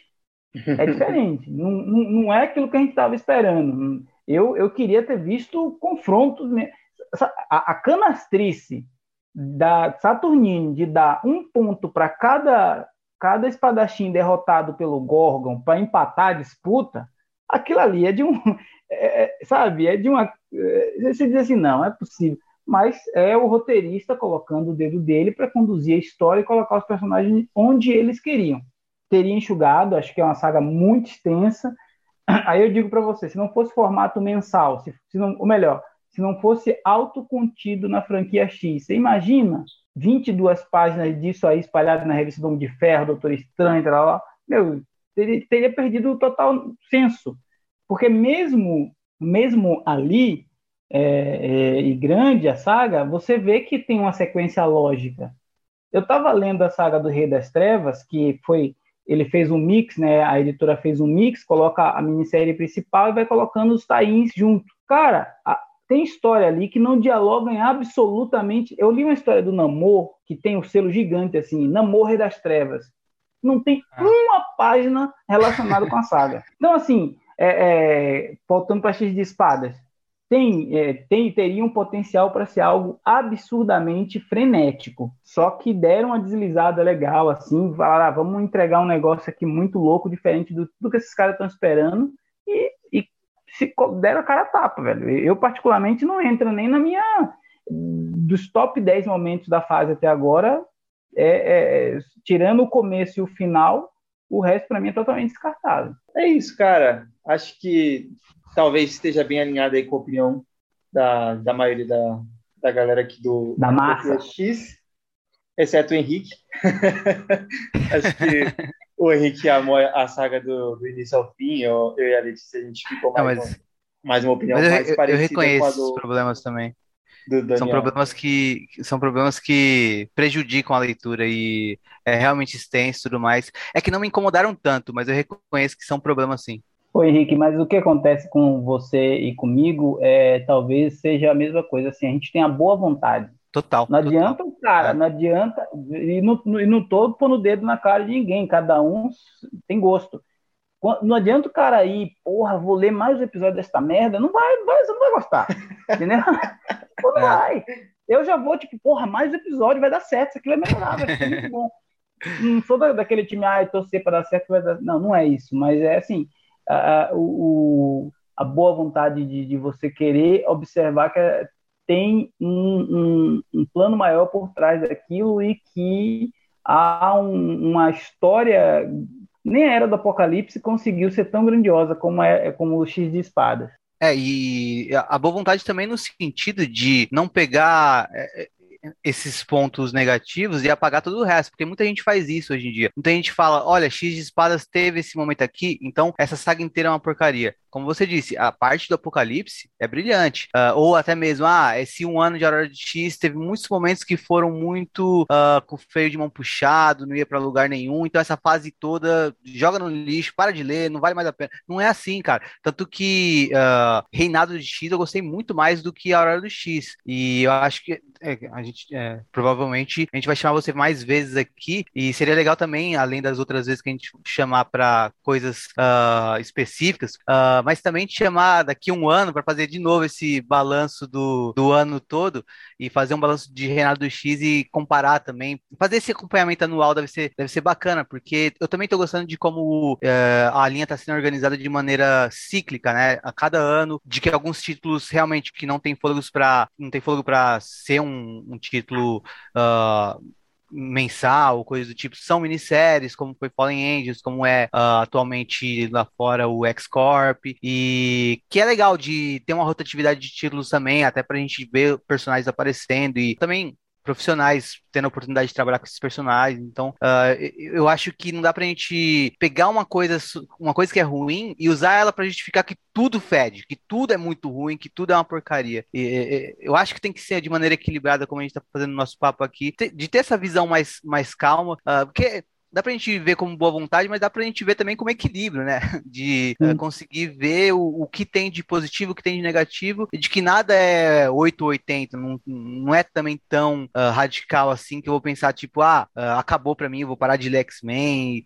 Principalmente para leitores como, como a gente que tá aqui reunido, que tá aí há tantos anos e até décadas lendo esses personagens. Né? Cara, eu, eu falei, falei, falei, esqueci só de destacar um ponto aqui. A gente teve algumas edições primorosas escritas pelo Hickman naquela especial Giant Size X-Men. Sim. A, Sim. Aquela que, ela, que ele faz uma homenagem ao resgate psíquico lá da edição do Morrison. É, maravilhoso. É fino, sabe? Ele conseguiu. Tem a edição do Noturno que é escrita, que é desenhada pelo Alan Davis. Eu achei a mais fraquinha. É, mas a da Tempestade, a da Tempestade, é, se eu não me engano, é do Phantomex, né? Com Rod Reis desenhando, sim. sim. Sabe, tem algumas muito boas, muito boas mesmo. Então, assim, a Aurora do X, ele, ele, ele te, te entregou pérolas, assim, que se você souber é, é, pincelar, vai, você vai ter uma experiência, assim, de acompanhar. O problema é que é, é hoje eu, eu tenho um, uma galera que acompanha lá no canal, eles falam assim, pô, parei no 12, devo voltar agora? Eu falo, cara, vai, vai ficar meio assim estranho algumas coisas, mas. Tenta pegar joga. do 13, é, tenta continuar de onde você parou. É, e acho que assim, Entendeu? também se você não estava gostando, eu acho que o ritmo não, não altera tanto. Eu acho que também pra galera que não estava gostando, é, não, não vale a pena continuar se torturando, né? Você não gosta, tudo bem. Só para forçar, né? É. É, mas eu é. acho também que tem um, tem um lance de que a gente também vive num lance, o Daniel até citou, na questão de imediatismo, de não, eu quero ler já expressar minha opinião, e é sempre aquela opinião mais, uh, mais no calor do momento e precisa ser uma coisa super uh, forte, né? Seja pro positivo pro negativo tem que ser uma coisa sempre muito forte, tipo, nossa, que bosta, ou, nossa, que maravilha, e, ou, ah, essa maravilha aí é só migalha, porque também teve aquela. Então é sempre uma coisa muito irritadiça, muitas vezes, principalmente quando a gente está no Twitter. e uh, eu acho que também, às vezes, se você como leitor, né, que tá ouvindo a gente, percebeu que você se deixou levar por uh, um calor do momento e, na, na verdade, tem uma vontade de continuar acompanhando, tenta pegar de onde você parou, às vezes pega, mesmo na internet, alguma coisa e aí continua do ponto que você conseguir na banca, porque às vezes é difícil de pegar uma edição mesmo quando você já perdeu alguns números, uh, mas acho que também, é, a depender do porquê você parou, vale a pena você dar uma segunda chance também. É, eu falo até por mim, eu não sei se você. Quando eu terminei de ler X de espadas, eu tive a mesma sensação que o Daniel comentou, que você tá numa montanha russa tão grande de, de decaído ali, na, você sai daquelas edições do, da, das bobajadas, que você não consegue aproveitar o final. E eu odiei a saga quando eu li a primeira vez. Só que quando eu li uma segunda vez, eu já gostei muito. Então acho que isso vale a pena, de repente, dar uma segunda chance, até ler as próprias edições que você é, não gostou e, e ver se você curte, né? Mas, claro, depende sempre do motivo. Agora, se você realmente só não, não tá gostando da história porque você não concorda com nada daquilo que tá acontecendo, aí, aí não adianta. Não, é, não faz sentido para você, né? Ô, Caio, só uma notinha de rodapé. Quando eu falei que X de Espadas é, ela vai deixar um legado, ela se tornou maior do que era do Apocalipse, por exemplo, eu estou fazendo referência a eventos futuros, né? Que a gente sabe o que, que vai acontecer lá na frente. Eu tinha me proposto a só ler a, a, partir do que saísse aqui no Brasil, mas tive que ler algumas edições. Por que, que eu tive que ler? Porque eu entrei no Twitter um dia e tinha lá, pô, vai acontecer isso, vejam isso, os mutantes fizeram aqui. Eu falei, porra, velho, vou ver, né? Mas é isso, tipo, é, eu, eu sei o que, o, o, um fim, mas não sei o que aconteceu no meio até para chegar naquilo lá. Eu sei que tem a ver com baile de gala e tal, que a gente começa a entrar nesse hype agora então que vem aí a próxima fase para a gente poder curtir mais um pouquinho desses personagens que a gente gosta tanto. Eu com certeza continuarei acompanhando aí as mensais, quinzenais por um bom tempo. Cara, foi um imenso prazer te receber. É, pode fazer novamente aí o, o jabá do, do canal, falar aí mais ou menos o, o que, que vocês gostam de falar, fica à vontade, esse momento é seu. E, por favor. O slogan do canal Poptopia é falar de gibi é sempre bom. Então, minha gente, é, é, lá vocês vão ouvir desde Martha Washington, é, da Devir, do Frank Miller, a o gibi novo do Homem-Aranha, que é o Homem-Aranha em dose dupla, que é para criancinhas. Então, eu pego também porque eu tenho criança aqui em casa, eles gostam de ler. É, mas o foco acaba sendo realmente os super-heróis da Marvel, é, é em sua maioria, e eu estou sempre indo nas bancas, pegando novidade, mostrando o que chegou nas bancas. Isso é um, é um compromisso meu para com meus amigos que são donos de bancas, porque é isso que eu os considero, considero amigos, não sou apenas um cliente, então é, é, tem uma relação aí de que a leitura modificou a minha vida e eu entendo que a minha leitura começou a partir de banca de jornal, sabe, cara, de, de ter comprado meus primeiros gibizinhos, para mim é importante. Ah, eu tenho o privilégio de morar numa cidade que ainda tem muitas bancas, então tem, tem final de semana que eu solto o vídeo assim, eu passei em três bancas e saio mostrando o que chegou nas três. Então, se vocês curtem esse tipo de conteúdo, cola lá no Poptopia, vai ser muito bom contar com vocês e o pessoal aqui do Utopia X, sempre que precisar, convoca aí que esse Mutuninha estará à disposição. Boa, Daniel. Cara, foi imenso prazer. Obrigado aí por agregar bastante aí no, no nosso papo. Seja realmente super bem-vindo sempre que a gente precisar. Pode ter certeza que a gente vai chamar. E pra galera ouvindo a gente, vocês não conhecem Poptopia, uh, vão lá no YouTube agora, terminando a gravação, porque. Ou até mesmo dá pausa aí no podcast e confere lá um vídeo. Uh, até porque no, no YouTube tem muito canal de YouTube. Uh, quer dizer, no YouTube tem muito canal de No YouTube tem muito canal de gibi. E muitas vezes é uma mesmice e tudo mais, e eu vejo no canal do Daniel uma coisa diferente, uma coisa até mais honesta que muitas, muito do, do grosso do YouTube consegue, né? Porque muitas vezes o, YouTube reúne mais uh, uma galera que quer falar, uh, mesmo sem ter lido as coisas, sabe? E o Daniel lê de fato e ele, além de ler, compra, mostra o material. Eu já comprei coisa porque eu vi ele apresentando no canal. Uh, eu já fui atrás de ler coisas que eu não conhecia porque eu vi ele comentando sobre, sobre a história no canal. Então, uh, é, é, é, muito, é muito louco quando a gente encontra no YouTube uh, canais que realmente são mais voltados para leitura mesmo, né? Para o hábito de ler e conversar sobre o que lê e, tipo, expandir a experiência de leitura e não só para o ato de consumir, né? Que eu acho que é uma das coisas que até me afastou do YouTube, que eu me via assistindo coisas que só estavam me, faz... me provocando a consumir e me deixando mal por não consumir. E no canal do Daniel é, é, é diferente. Eu, eu, eu, eu, sinto vontade de comprar, mas ainda é, a, a, as coisas que ele apresenta lá, mas não é por isso que eu vou lá e uh, eu consigo curtir a experiência e, e ver que eu estou ouvindo alguém que é leitor de fato, que quer se aproximar de outros leitores, né? Então eu acho isso muito bacana. Então confere lá, galera, Poptopia no YouTube. Valeu, valeu. Só agradeço aí.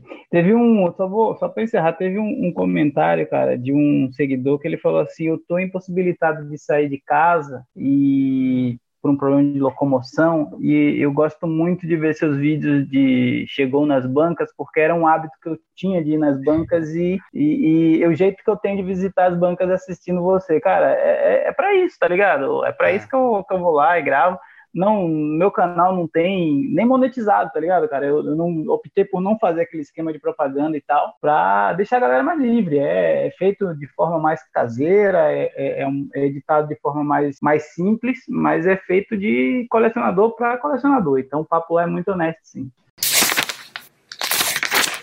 Bom, agora estamos aqui com o nosso segundo convidado da, da noite aí. Estamos com o Felipe, um dos nossos ouvintes aí de longa data, acompanhou a gente ao longo do ano que a gente lançou esses episódios e interage bastante aí com a gente no, no Twitter, né? A gente resolveu chamar ele para participar. Felipe, por favor, fique à vontade, se apresente, conte aí o seu, o seu subnick, o que, que você anda fazendo da vida, como que você chegou aí com, com X-Men. E aí, galera, tudo bom? Sou o Felipe aí, muito prazer, gostando muito de participar, sou fãzaço do Utopia X, já, enfim, conheço o Henrique pessoalmente já, a gente foi no bar, inclusive eu queria transferir essa conversa, essa, uma próxima possível conversa para um bar, acho que vai ser bem legal. Letícia, a gente faz uma conferência com ela depois.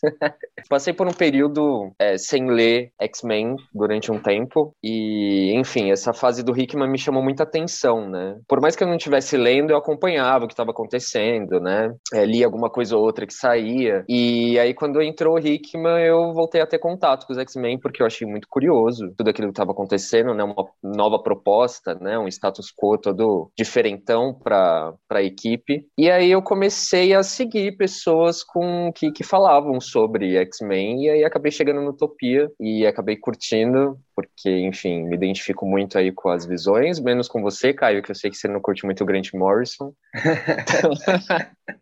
e eu denúncia. sou fã dele também, denúncia. Ficou guardado, é... mas enfim, é... o assunto não é esse, né? Mas a gente troca ideia depois sobre isso. Enfim, comecei a seguir e aí sou, sou fãzaço. Fico interagindo, sempre mostro para as pessoas que eu conheço, acho um podcast muito legal, de fã para fã, assim. Boa, sem cara. Muita, sem muita pretensão, assim, de, de, de, de, querer ser mais que outros, etc. A gente trocando ideia, assim, eu acho muito mais legal. É bem exatamente isso, nossa, nossa vibe. Obrigado, inclusive, por nos escutar aí, dar, dar dessa força. E sobre o Grant Morrison, na verdade, não é que eu odeio, eu acho que eu, eu só não, não sou tão fã daquela primeira fase mesmo por alguns motivos, mas eu gosto bastante do Grant Morrison. Tem, tem algumas críticas, assim como eu tenho críticas com o Hickman também, mas é, Morrison, eu acho que, inclusive o Hickman, ele, a proposta que ele tem, assim, de reformular toda uma equipe só veio lá atrás com o Morrison, depois de muito tempo tiver essa ousadia que o Morrison teve, que culminou no Hickman depois. É isso. Bom, como vocês ouviram também, estamos aqui com a Letícia, né? Dessa vez a, a participação é da Letícia e não do Henrique, para interagir um pouco mais aí com, com o Felipe. A Letícia, vocês já estão craques de saber quem que ela é e a sua voz. Mas, se quiser se apresentar aí, Letícia, por favor. Oi, gente, tudo bem? Sou eu, a Letícia, de novo, aqui agora para no episódio especial de entrevistas. Inclusive, eu queria falar que a Letícia foi um ótimo acréscimo. Ela é muito massa, Letícia. Pago muito pau para você. ah, obrigada. Ela eu não tá paguei você para falar isso, não, tá, gente? Não, não pagou. Foi genuíno. Eu e o Henrique, a gente é leitor, a Letícia é especialista. Pois é, cara. Super então, cabeçudo, ah, fico chocado. Fico de cara também. Vamos lá, então. É, né? Você tinha comentado que você parou de ler uma época, né? Que época que você hum. tinha parado de ler X-Men? Cara, eu, eu, como eu disse, eu fui muito fã da fase Morrison. E, enfim, eu comecei a ler X-Men lá no fim dos anos 90, era uma criança ainda. E aí eu li desde então, assim, desde a, daquela. Eu não lembro agora os autores, mas enfim, o, Wolverine. Era bem na época do Massacre Mutante, assim, né? O Massacre. A, a, a saga do Massacre, na verdade, né? Massacre Marvel. Depois que acabou a era do Apocalipse. Isso, exatamente. Eu comecei a, a, comprar os quadrinhos mesmo, periodicamente nessa fase, e aí eu acompanhava, não tinha internet na época, trocava pouca ideia com o pessoal e tal, e aí é, chegou a fase Morrison, que culminou também no, início dos anos 2000, assim, com acesso à internet e tal, e comecei a ter mais contato com uma galera, e aí eu fiquei muito mais assíduo, assim, X-Men. Não que eu não fosse antes, mas eu fiquei bem, bem mais presente, assim, comentando sobre. É, e lendo mais, né? Legal. E aí passou essa fase, eu achei que foi maravilhosa, né, por toda a mudança de status quo dos, dos mutantes, a proposta que, que foi dada para a Escola Xavier. Tem algumas críticas também aí que eu concordo com você em relação a alguns personagens. É, quem não ouviu, ouça um episódio sobre o Grant Morrison, sobre a fase de extinção aí da, do Utopia, que tá bem legal. E aí fui acompanhando, né, acabou a fase Morrison e continuei lendo, fui até mais ou menos a fase do complexo de Messias. Eu acho que tudo acabou assim, eu, eu parei de X-Men quando, acho que é pós-complexo de Messias, que eles foram para São Francisco, certo? E, e aí eu acho que tudo foi por causa do Greg Land, assim. o hum. desenhista que, enfim, é, a história já não estava me envolvendo tanto, e aí entrou esse desenhista que eu comecei a achar os desenhos meio estranhos, eu não sei se alguém aqui gosta, eu acho. É, cara, você estranho. é completamente compreensível você largar qualquer coisa por causa do Greg Land. E aí eu fiquei, eu fiquei meio chateado, assim, porque eu achei que não tava dando, a Marvel não tava dando atenção devida, e enfim, acabei acompanhando algumas coisas. Quando veio Vingadores vs X-Men, eu, eu li alguma coisa assim, achei uma falta de respeito com os X-Men, fiquei super chateado com a saga de uma maneira geral. E aí eu vi que começou a rolar uma picuinha com Marvel Studios e Fox, e aí começaram a colocar os mutantes mais ainda de escanteio. Enfim, eu acompanhava, mas eu não parei de ler, assim, fiquei bem chateado durante esse tempo. E quando surgiu o Hickman, foi aí que eu achei a oportunidade oportunidade perfeita, porque, enfim, a gente sabe que tem aí um, um lobby para os filmes da Marvel, né? E, e aí os X-Men voltaram para Marvel Studios, né? A Marvel comprou, a Disney comprou a Fox. E aí eu acho que deram uma liberdade aí para poderem desenvolver melhor os personagens dos X-Men, até como uma preparação de terreno para filmes futuros, né? E aí eu achei muito interessante tudo que a, a, a nova saga estava se propondo e comecei a ler e aí voltei por conta disso, assim. Foi foi basicamente meu ponto de nova partida para X-Men. Tive que recuperar algumas leituras anteriores, né? Tive que ver o que estava acontecendo, apesar que, que não necessariamente precisa, né, para acompanhar essa fase Hickman, mas também para poder se situar como é que foi essa essa mudança, né, de status, né, de uma hora para outra, se foi uma construção ou se foi de uma hora para outra, eu tive que ler algumas edições anteriores. E vi que não perdi nada também, porque eu acho que antes do Hickman entrar, tava numa fase bem difícil, assim, né? E, e aí é isso tô, tô aqui nessa e tô cada vez mais fissurado, e é isso aí. Eu, eu acho que eu, não, eu, nunca perguntei. Talvez eu tenha perguntado no primeiro episódio que a Letícia participou, mas quando é que você começou a ler X-Men, Letícia? Eu? Cara, eu comecei a ler X-Men quando eu tinha uns 12 anos por aí. Eu tenho 20, tá, gente? Eu não sou velho.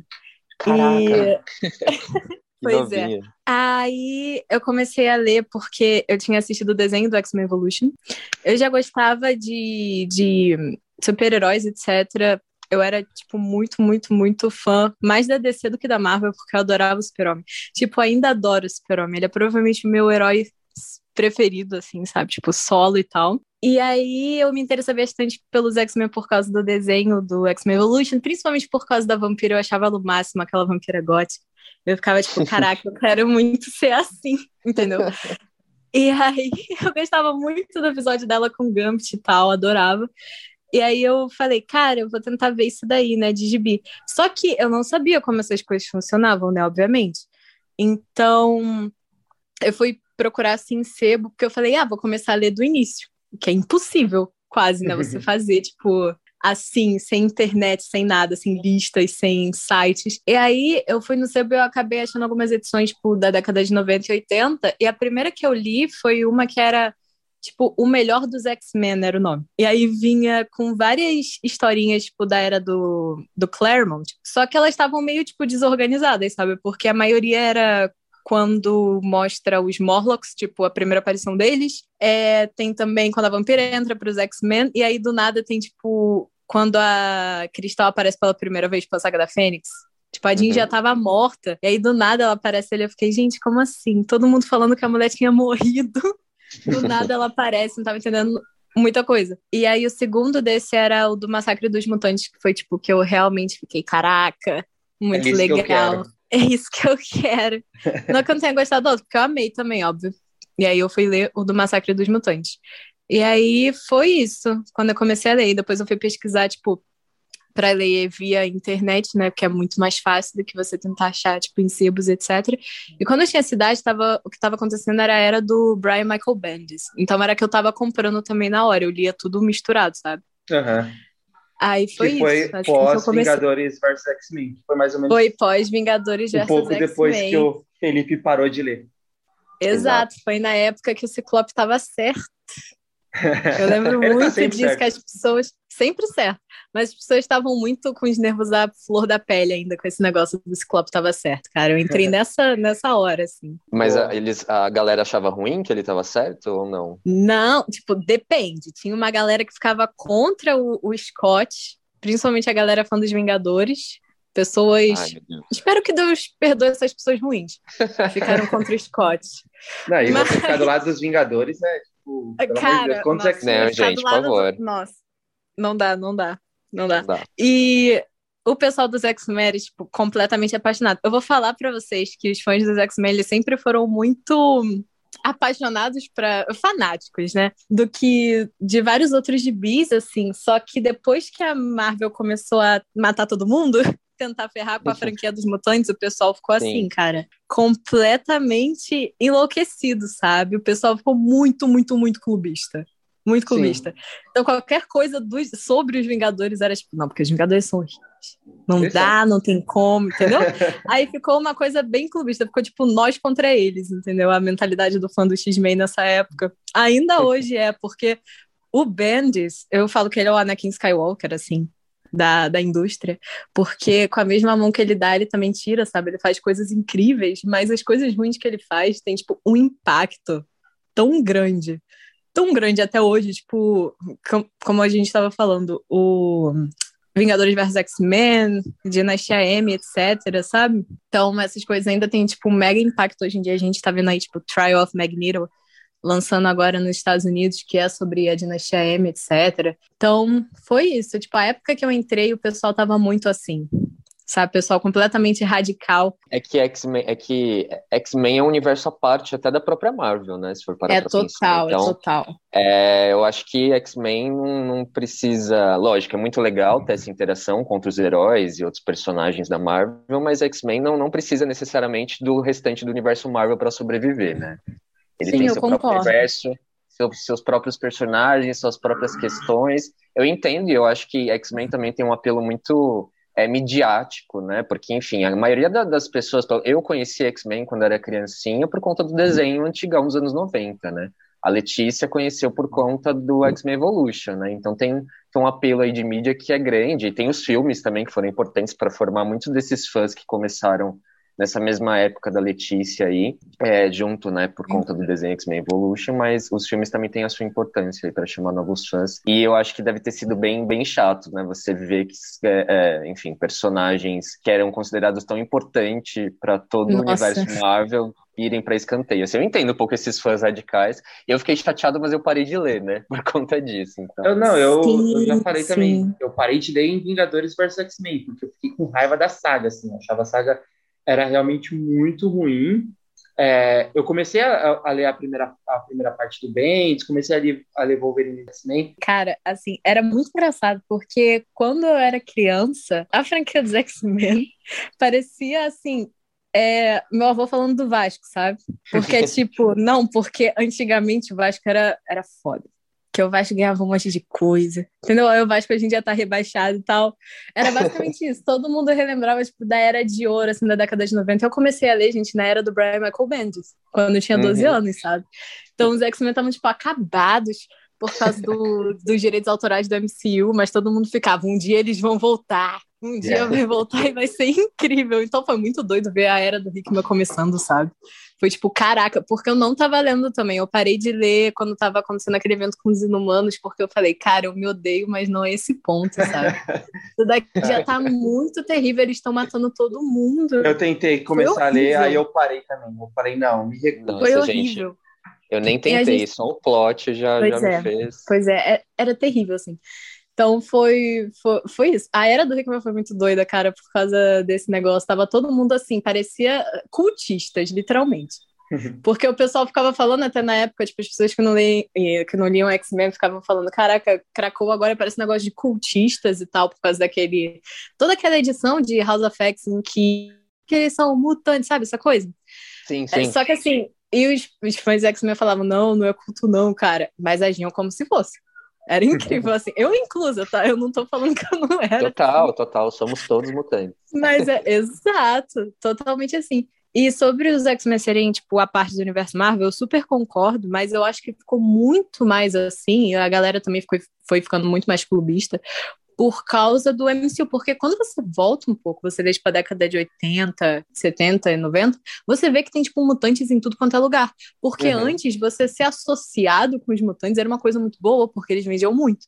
Então você vê tipo até a Feiticeira Escarlate, Mercúrio, toda essa galera tinha vilões de outros personagens que eram mutantes, tipo, sei lá, a Typhoid Mary no Demolidor ou a Sim. Madame Teia no Homem-Aranha.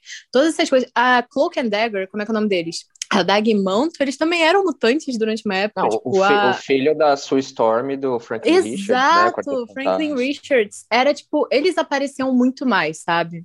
Na condição de estarem no universo Marvel. Eles faziam mais crossovers, etc. Só por causa dos direitos autorais, eles acabaram ficando totalmente de escanteio, assim. Então é isso. Por isso que hoje é, tipo, bem mais universo, universo à parte do que era antigamente, sabe? Antigamente, uhum. os eventos de X-Men também impactavam muito mais o universo. Como, por exemplo, o Inferno. Tipo, um dos tains de Inferno é Vingadores número 300. Imagina você ter, tipo, um Vingadores número 300, 400, esses milestone specials, sendo, tipo, sei lá, um, só um tie-in de X-Men, sabe? Essas coisas não acontecem mais, infelizmente, sabe? Então é, é isso. O, o Massacre, inclusive, que o Felipe começou a ler, também era um evento de X-Men que acabou. Pois é na década de 90, X-Men era tão grande, tão grande, tão grande, acho que foi realmente a, a década mais que mais vendeu X-Men, né? X-Men em todas as revistas adjacentes, que os caras mataram os outros personagens na década de 90, uhum. porque não tinha mais sentido você ter, era muito mais vantajoso você ter uma revista da X-Force do que uma revista dos Vingadores. Então, para ver Louco o tamanho isso, de né? X-Men, né? E o que, que eles fizeram nessa década de 2010 a 2020, que foi quando a Letícia começou a ler por causa de, de direitos autorais, né? Mas aí a gente, foi. claro, finalmente, graças a Deus, chegou em House of X, Power of Ten, né? Dinastia X, Potências de X, que foi quando o Felipe voltou a ler. E essa eu vou puxar também para a Letícia, eu vou falar pedir primeiro para o Felipe comentar, mas o que, que, você, que, que você achou de Dinastia X e Potência de X quando você quando foi lançado aqui no Brasil, né? Você acredito que você tenha lido pela Panini. E aí depois eu vou puxar também para a Letícia, porque a Letícia entrou depois no, no, podcast e quando a gente fez o episódio ela acabou não, não conseguindo comentar. E aí é até uma oportunidade também para você, Lê, é, falar também tudo que você sentiu sobre a saga e quiser também falar em cima sobre a, a parte do Felipe aí. Mas vamos começar com, com o convidado. E aí, Felipe? Bom, eu é, eu não comecei a ler com o lançamento da Panini, eu comecei a ler da gringa mesmo. É, e a ansiedade. Foi uma coisa assim. ansiedade, né? Não, eu vi que as coisas estavam mudando muito. Eu falei, não, peraí, vamos ver o que está acontecendo, né? Vamos dar uma chance. E, e aí eu fiquei muito surpreso, assim, eu fiquei maravilhado. Eu lembro que eu li, inclusive isso se repetiu depois em outros arcos dentro dessa era Hickman. É, quando eu li, eu senti assim, me senti em êxtase, né? Porque é meio estranho isso, né? Mas é uma coisa de paixão que vem da adolescência e tal. E, e aí eu vi tudo aquilo acontecendo. Tem, ao mesmo tempo, é, é uma, foi uma mudança tão é, é, brusca, mas referenciando tantas coisas do passado que aquilo me deixou em êxtase. Eu achei maravilhoso. Toda aquela questão de mudança de paradigma da, da do Xavier com, com Magneto, eu achei é, eu acho que um dos pontos altos para mim é, é, essa relação entre eles, sabe? Dentro de toda a história dos X-Men, assim, e eu gostei muito de como o Hickman começou a retratar isso, colocando um terceiro elemento que já existia antes, mas colocando uma importância muito maior nele, que é a Moira, é, reverenciando o passado, né, também, por conta disso, e tem todo esse plot aí que é, é que é político por trás né, disso. Os X-Men, eu acho que passaram por muito tempo é, se abdicando um pouco dessa questão política, né? Eu, eu, vejo sagas anteriores, assim como Guerra Civil, que eu também não acho uma das melhores, a gente estava falando de sagas da Marvel de uma maneira geral, os X-Men poderiam ter um papel ali né, nessa saga da Guerra Civil muito grande por conta desse contexto político, né? A própria Guerra Civil é algo que os X-Men já faziam, já, já lutavam contra há muito tempo, que é o registro de mutantes e tal. Uh, e eu gostei muito que o Hickman trouxe isso de volta, essa questão política, essa questão geopolítica, né? Ele se reconhecendo como, como uma nação mutante. Eu acho que isso também é um reflexo muito da nossa sociedade nos dias de hoje. É, essa questão mais individual, eu acho que se você olhar os X-Men, ele tem um, um papel, pelo, pelo menos pela cabeça do professor Xavier, que não tinha um pensamento tão radical assim quanto o Magneto, mas é, era uma questão de, de, de trabalhar pela sociedade, né, de uma maneira geral, não não se reconhecendo como mutante, mas não levantando uma bandeira de mutantes. Queremos estar em torno, sabe? Queremos uhum. estar no meio de todos. E o Hickman trouxe uma coisa que é uma discussão muito atual da, da identidade, né, do indivíduo, né? Você se enxergar, a gente vê aí vários movimentos sociais surgindo, como movimento surgindo, não, já já existindo, mas ganhando muito mais potência nos dias de hoje movimento LGBTQIA+, movimento negro, e eu acho que essa nova fase do Hickman traz puxa bastante essa, esse reflexo atual, sabe, da nossa própria sociedade, essa questão geopolítica de como tratar com países, você se reconhecer como um, um, país e querer que o restante do mundo te reconheça como, como um país, né, como uma nação, oferecendo remédios, essa troca, né, geopolítica, essas relações internacionais que eu, é, enquanto estudante de ciências sociais, também fiquei louco por conta disso, e vendo também países que, que renegam, né, essa, essa autonomia mutante. Aí, Brasil. o Brasil incluso, Brasil incluso dentro disso, que é um reflexo do nosso governo atual também, né, que claramente não aceitaria uma nação mutante, né, se você for parar para analisar. Então, eu acho que traz muita discussão para o que está acontecendo na nossa atualidade, eu fiquei fascinado com isso e, e,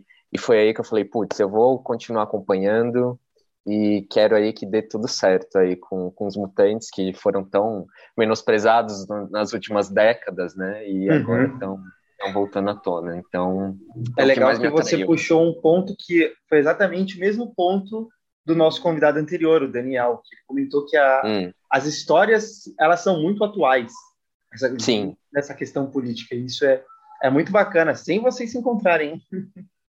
É, verdade. É a mesma legal. coisa para ver como que Rockspox ele trouxe realmente X-Men para o século 21, né? Isso Exato. é bem legal. E, e, você vê assim que, enfim, é, tem, tem motivo do professor e do Magneto continuarem brigando, sabe? Tem, hoje em dia isso, isso é benéfico, sabe? Para a mutandade, para uhum. todos ali. Qual é o bem comum? O que, que a gente quer? Tudo bem que tem, lógico, tem aí umas discussões éticas envolvidas, né? Por os meios que eles utilizam para chegar aí, né? A gente vê a Moira como esse terceiro elemento aí que traz essa, essa discussão mais ética para esse jogo. É, e, e, a mística, né, também, que, que traz aí, vamos, vamos colocar fogo no parquinho, né, se, se, uhum. vocês... Tem, tem uma questão ética envolvida também, que eu acho que é muito interessante. É, e, e professor e Magneto unidos finalmente, né, compartilhando de uma mesma visão, é, os dois, eu acho que baixaram um pouco a guarda. Tem, tem pessoas, inclusive eu vejo discussões na internet falando, pessoas que reclamam dessa fase, falando que o professor deixou de, de acreditar no que ele acreditava antes. Agora Mas ele, ele nunca ele acreditou. Não... pois é, né? É, tem isso também. É, Mas ele, ele, eles estão sendo tratados como vilões, né? A gente vê umas discussões aí de que os X-Men estão sendo é. os vilões do universo Marvel, porque todo mundo virou meio que Magneto. E eu acho que é isso mesmo, sou totalmente é, é, é a favor, sempre foi o Magneto. É uma coisa até que eu falei no nosso último episódio, que ainda não foi no ar enquanto a gente está gravando esse, que é a respeito da visão dos personagens X-Men, né?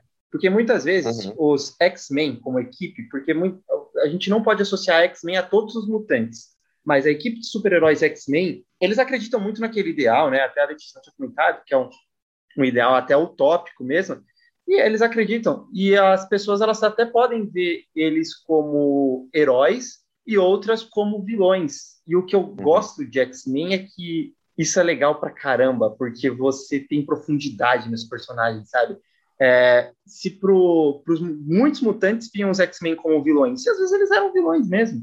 Você já pensou se, na verdade, os X-Men sempre foram os vilões da história e a gente via eles como, como heróis, sabe? Isso é, é bem bacana. E eu acho que traz uma discussão para além disso, de vilão-herói. Será que nem todo mundo é um pouco vilão também, né? É. Tem essa discussão aí. Somos todos, em alguns momentos, heróis, em outros momentos, uhum. vilões. É, é porque uma, quem, é um, que, eu... o, quem que, o, hoje em dia, quem que acaba o, achando os X-Men, né? A, a Krakoa, no geral, como os vilões da história? É aquelas pessoas que estavam acostumadas a que eles estavam lá na Mansão Xavier e faziam certo por que é, é dado como o, o, certo, né? Dado como os mocinhos da história. Só que uhum. É o pessoal faziam... que torce pelos sentinelas. Talvez. O Reed Richards. Exato. É. ele é bolsominion, eu tenho certeza que se ele fosse brasileiro, ele seria bolsominion. Eu não duvido, eu não ponho minha mão no fogo. Mas Ai, nessa época, quando os X-Men faziam seus atos heróicos, quem viam eles como vilões eram os acólitos, eram a Irmandade de Mutantes, que também lutavam pelos mutantes e também eram mutantes.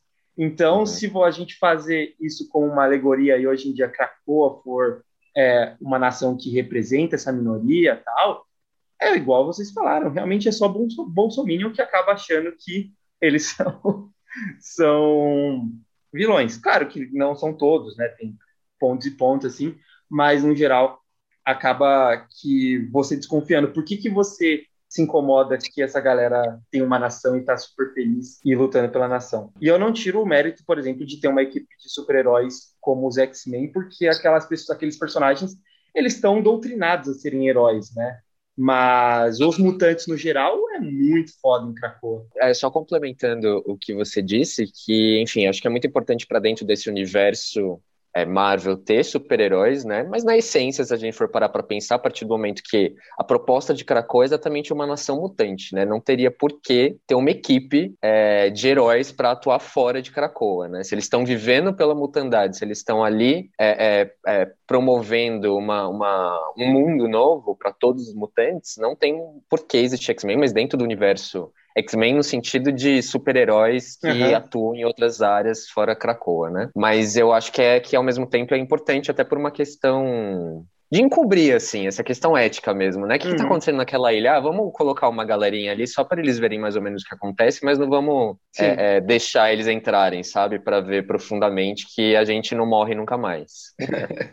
é, nesse ponto eu, eu, discordo um pouco de você, mas é, que eu acho que o, os X-Men mesmo, eles eles não ligam de serem, o, serem vistos como vilões pelos mutantes. E também eles não estão longe de Krakoa, né? Mas deixa essa discussão para depois. Sim, total. deixa eu puxar para Letícia agora. E você, Letícia, aproveita a, a sua deixa aí para falar da maravilha que é Hotspot. Ah, então, gente. Eu, como eu falei, eu já tava assim, eu. Nossa, eu abandonei os X-Men, cara, total, depois daquele negócio dos inumanos. Eu fiquei assim. Primeiro que, você sabe, é aquela criança que cresce sabendo tudo sobre direitos autorais por causa da briga da Marvel e da Fox. Então eu achava que ia demorar muito, muito pra Disney comprar a Fox, sabe? Ou ter os direitos de volta. Eu achava que isso ia acontecer quando eu tivesse, sei lá, 30 e poucos anos. Só que aí a Disney acabou virando, tipo assim, um monopólio gigante. E aí, quando anunciou que eles compraram a Fox, cara, eu nem acreditei. Eu fiquei tipo, meu Deus, impossível que isso tá acontecendo, sabe? Mas mesmo assim eu tava tipo, não, não, não tava lendo ainda. Eu sabia que, o que tava acontecendo mais ou menos, mas é, quando. Tanto que quando lançou House of X 1 e Powers of X. É, Powers, é, Powers of Ten, número 1, eu tipo assim, não sabia que, tava, que isso estava acontecendo, sabe? Porque eu tinha largado de mão total. Eu falei, cara, eu não vou estar tá aqui. Daqui a pouco eles vão matar o Magneto, sabe? Eles vão matar todo mundo. Seu avô. Com quem eu me importo. Oi? Seu avô, Magneto. É, vão matar o vô, vai ser horrível. E aí, eles tinham matado o Scott. Foi horrível, cara. Eu, eu, eu larguei aí, eu não consigo. Fiquei que nem uma Frost maluca quando mataram o Scott. Aí, cara, um amigo meu que nem lê gibi, assim, ele geralmente só acompanha via YouTube essas coisas, ele falou, olha, tá tendo uma saga dos X-Men aí. Eu falei, ah, cara, eu parei com essa porra, eu não aguento mais, que a Marvel tá matando todo mundo, e ele, não, acho que dessa vez você deveria dar uma olhada. E, cara, quando eu abri, tipo, pra ler, assim, o, o primeiro, né, o House of X número 1, um, confesso para vocês que eu comecei a chorar, porque eu sou uma pessoa muito emocionada, cara, eu choro por qualquer coisa. Comecei a chorar quando eu vi o Scott pela primeira Scott aparece na segunda página dessa porra. Pra vocês terem uma ideia, eu já tava assim, meu Deus. Porque já começa com o professor falando, tipo, enquanto humanidade, enquanto vocês dormiam, o mundo mudou. Caraca, cara, arrepia demais. Arrepia é, demais, é incrível. Porra, é muito bom, cara, é muito bom. E aí eu li, tipo, as duas primeiras edições, né, que tinha na hora que era House of X 1 e Powers of Ten 1, se eu não me engano era isso. Eu fiquei, meu Deus, isso é tipo a melhor coisa ever, eu não acredito que isso está acontecendo. Ficou tipo, caraca, retorno do Messias, assim, basicamente. Return of the King. Foi tipo, caraca, meu Deus. Nossa, eu nem lembro, cara, eu tava muito, muito, muito empolgado. E aí, isso saiu perto do meu aniversário, porque House of X número 2 que foi o que realmente me comprou de volta para qualquer coisa, saiu no dia do meu aniversário, assim. Oh, eu lembro então. que eu tava, sei lá, Pois é, eu lembro que eu tava tipo, na aula de história, sei lá, e tinha saído um negócio aí por vias que eu não vou comentar. e aí, cara, eu lembro que eu, eu fiquei, eu fiquei muito chocada com House of X número 2. Eu fiquei, caralho, eu não acredito que o Jonathan Hickman escreveu isso pra mim pessoalmente. Meu pai, Jonathan Hickman, meu pai adotivo, Jonathan Hickman, escreveu isso. Eu fiquei muito chocada, porque assim, já falei isso milhões de vezes no podcast. Mas eu era uma criança que gostava de uns personagens muito nada a ver com porra nenhuma. Eu era. Cara, eu gostava muito, muito, muito, muito da Cena. Tipo, eu achava o máximo. Ela é a mística, assim. E aí, quando eu vi que ela voltou, eu fiquei, tipo. Cara, total em choque. Eu fiquei, meu Deus, o que, que tá acontecendo? E aquela história toda da Moira, cara, eu fiquei muito chocada, porque eu também era tipo, gente, pelo amor de Deus, pelo amor de Deus. É... Ai, cara, enfim, eu tô me complicando toda para falar, mas é porque eu fiquei muito, muito emocionada com essa mas é história é toda dá pra perceber. de House of X. pois é! Eu fiquei muito, tipo, chocada, principalmente com essa edição, House of X número 2, que eu já devo ter lido, sei lá, umas 500 vezes. Eu li muitas vezes isso, cara. É muito bom. A história toda da Moira. Moira também era uma personagem que eu me importava muito quando eu era menor, assim. Então, tanto que, sabe, tipo, o plot que eu mais gosto dessa era toda de Krakow é sempre o que eu tô buscando, que eu tô esperando o Jonathan Hick me escrever. Mas, enfim, e foi, foi isso, cara. Foi incrível, tipo, acompanhar House of X acontecendo, porque toda hora ia parar nos trending, sabe? Aquela hashtag é, X-Spoilers. Ia parar toda hora nos trending. Tipo, eu nunca tinha visto isso na minha vida, sabe? Acontecendo por causa de gibi, dos X-Men especificamente. E assim, foi muito incrível, porque você vê as pessoas criando teorias ou comentando sempre sobre, sabe? E era uma coisa que eu não estava tipo, muito acostumada, porque, como eu falei, os X-Men estavam, tipo, completamente para baixo quando eu tava lendo, sabe? Quando eu era mais nova. Então, foi incrível, assim. Foi tipo, caraca, fiquei, nossa, foi incrível. Aí eu lembro, tipo assim, as pessoas já anunciando, porque o Jonathan Hickman ainda tinha Twitter nessa época, saudade dele, inclusive. Podia voltar, Jonathan Hickman. Aí ele falava, tipo assim, o homem tava muito empolgado, porque ele já saiu falando quando que ia voltar os plots. Porque ele falou, galera, esse plot da, da, da Moira e da Sina aqui, ó, é, é X-Men número 8, se eu não me engano. Não, X-Men número Sete. 6. Pode Sete. comprar para ler. Não, 7 é o da religião mutante lá, da, ah, do verdade. É 6, é 6. O 6 é o da, o da mística. Vai uhum. voltar aqui, vocês podem comprar pra ler. O cara tava muito empolgado, tava fui empolgado, Jonathan Hickman, que nem eu, também tava assim. Então foi ótimo, cara. Foi muito da hora você ver depois, acompanhar todos os títulos que estavam saindo. Porque eu sempre li, tipo, o gibi e tal, mas não que nem eu leio desde a era que o Jonathan Hickman começou de, tipo assim, realmente buscar solicits e todas essas coisas para você ver antes o que, é que eles estão lançando e tal. Então foi isso, foi tipo retorno total, assim, de, de X-Men para mim. Fez não só eu voltar da X-Men, mas voltar a ler, tipo, tudo que eu lia antes, sabe? Fez tá eu voltar a ser uma. Fase, Jonathan Hickman. Sim! Foi, você não tá tipo, lendo, assim... você tá vivendo ela. Eu tô, cara, eu tô vivendo demais. Eu faço do Jonathan Hickman. Mas não só, tipo, de X-Men, mas por causa disso eu voltei a ser, tipo, uma leitora mais. uma leitora recorrente de gibi, sabe? Uhum. Não só de X-Men, mas eu voltei a ler, tipo, de várias outras coisas que eu, que eu gostava muito, entendeu? Então eu voltei a realmente ser uma leitora não só, tipo, esporadicamente e tal, que nem eu tava quando eu larguei X-Men. É, aconteceu algo muito parecido comigo nesse sentido, assim, de voltar, não, lógico, tendo um foco muito maior em X-Men, mas podendo, abrindo, assim, meu, meu campo para outras coisas dentro do mundo dos quadrinhos. Eu tava bem afastado, não só como leitura, mas como acompanhamento do, de roteiristas, desenhistas, uma coisa que antes eu não, não, não me interessava muito, passei a me interessar muito mais depois dessa fase, assim, foi tudo bem emocionante, como Letícia bem frisou aí na fala dela. É até legal, eu acho que eu, eu dá até pra gente puxar o que seria a nossa próxima pergunta, né? Que era a respeito de quais linhas você. É, você, você continuou lendo tudo da linha X depois de Roxbox ou, ou não? Você leu, por exemplo, é, Anjos Caídos? Ou só leu a, a, a parte de X-Men da, da Aurora do X? E se você é... leu os títulos, quais que você é, gostou mais, né? Você, você, compra as revistas da Panini mensal? Se você compra, você lê todos? É, então, eu comprei o primeiro arco, né? Poderes de X e, e, e... Gente, me fugiu agora o nome. É Dinastia X, X, e Potência e de Dinastia X. X, é. Isso. Potência de X, é. Potência de X e Dinastia X. Eu comprei o primeiro arco e, e aí, eu, como eu já li online, né? pelos mesmos meios que, que a Letícia lê também, eu dei uma paradinha até por conta de grana, né? Porque a gente sabe que gibi hoje em dia não é muito barato, né? Panini ajuda a gente aí. E, e aí eu decidi comprar só os, os grandes arcos, né? Então eu, eu li essa, esse primeiro arco e aí agora voltei a comprar com é, X de espadas. E só que aí acabou, né, agora, atualmente, né, no momento que a gente está falando aqui, acabou o X de espadas aqui no Brasil pela Panini e começou o reinado de X. E aí eu uhum. tô continuando a comprar, então eu acho que, até por conta desse, desse aumento de preços aí, que eu estava comprando outros quadrinhos, eu acho que eu vou deixar de comprar outros quadrinhos e focar só em X-Men agora. Você não estava comprando, mas você continuou lendo o, as outras lendo. Você leu a, a Aurora do X. É, eu li a Aurora do X. É, de início, eu,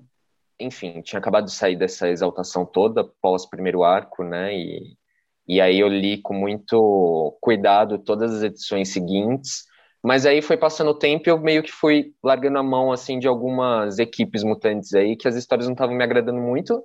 Não que eu não tenha, não que eu tenha deixado de ler, eu lia elas, mas não com, com atenção devida, assim, dava uma uhum. passada só para entender o que estava acontecendo. Então, eu acho que de todas as revistas, né, mutantes, é, que saíram, as que eu continuei lendo muito foram X-Men, Carrascos, é, depois é, Satânicos, né, entrou. E eu lia, eu, eu gostei muito do primeiro arco de Excalibur, mas aí eu achei que meio que deu uma decaída, perdeu um pouco a mão, aí eu li um pouco passando assim por cima e voltei a ler agora, né, nessa fase atual que está lá na gringa atualmente, é, que aí para mim volta a ficar maravilhoso, mas a gente vai comentar disso aqui. Mas Excalibur eu comecei gostando muito, depois eu parei. E X-Force, é, Wolverine Cable, É, Wolverine é uma coisa que eu quase nunca leio, mesmo por conta de gosto de personagem mesmo. Eu não sou muito uhum. chegado no Wolverine, então eu não, não privilegio muito. li só as edições que tinham a ver com X de espadas ou quando tem alguma edição que tem a ver com algo que esteja impactando em outras revistas, né? E eu leio. Legal. Tanto Cable quanto Wolverine. E é basicamente isso. Bacana. Então você ficou mais no, nos principais, os outros você acompanhava mais para entender mesmo, né? É, você... exatamente. De, deixa eu te fazer uma pergunta, né? Acho que até aproveitando esse, esse gancho, você tem alguma, você acha que essa parte é tem essa fase, na verdade, tem alguns aspectos que são mais negativos e o que que você acha que é mais positivo dessa dessas primeiras histórias que saíram até antes de X de espadas, né? E outra coisa também que eu queria perguntar é, acho que a, a Letícia aí ela tem vários e vários personagens preferidos que são personagens que a maioria não a maioria das pessoas não não tem como preferidos né? Por exemplo Blackton Cassidy ou a Callisto. E uma coisa que o nosso convidado anterior comentou também que X-Men ele tem o maior lore de personagens em que pessoas gostam. Por exemplo, uma pessoa aleatória ela gosta tipo da medula, assim, que apareceu em pouquíssimas histórias. Você tem, tem fãs da Jubileu por aí. Exato, tem fãs da Jubileu, apesar que eu acho que a, a Jubileu ela sofreu muito hate por causa da série dos anos 90. Nosso desenho, é, sim, eu sou dessa fase aí. Mas você tem algum personagem que é, que é o seu favorito? E se, é, se sim, o porquê? Cara, é... vamos lá começando assim pela, Eu pelos aspectos. várias perguntas ao mesmo tempo, é, né? Quais é, são os, vamos, vamos começar. As, as aspectos positivas e negativas. Positivas e negativas. É, vou começar pelas negativas. É, eu citei na, na resposta anterior as várias revistas mutantes. Eu acho que um dos aspectos negativos dessa era Hickman aí é a quantidade de revistas mutantes. E isso tem um pouco mais a ver com o que eu falei anteriormente também sobre como os X-Men não precisa do restante do universo Marvel para se sustentar. Eles têm o próprio universo e você, enquanto fã, pode escolher ler ou não algumas revistas, né? Eu acho que é uhum. é importante você acompanhar, mas você tem essa, essa, essa decisão de escolha aí, porque é um universo à parte, né? Você sim. consegue tratar os X-Men como um universo à parte. Deveria é, Eu acho, é, sim, eu também acho. E aí eu acho que essa, essa decisão editorial de lançar muitas revistas, eu acho que acabou atrapalhando um pouco, inclusive, a experiência de leitura, porque imagina, você sai é, de, de uma fase inicial onde você sai muito extasiado, e aí você começa a ler muitas outras histórias que não necessariamente têm tem a ver com essa fase inicial, né? Com, com o que o Hickman propôs, né? Então, é, eu até entendo um pouco as pessoas que deixaram de ler é, a, a, a, linha no geral por não estar tá tendo as respostas serem dadas é, aos pouquinhos, né? Em, em, em questões assim que foram trabalhadas só muito futuramente.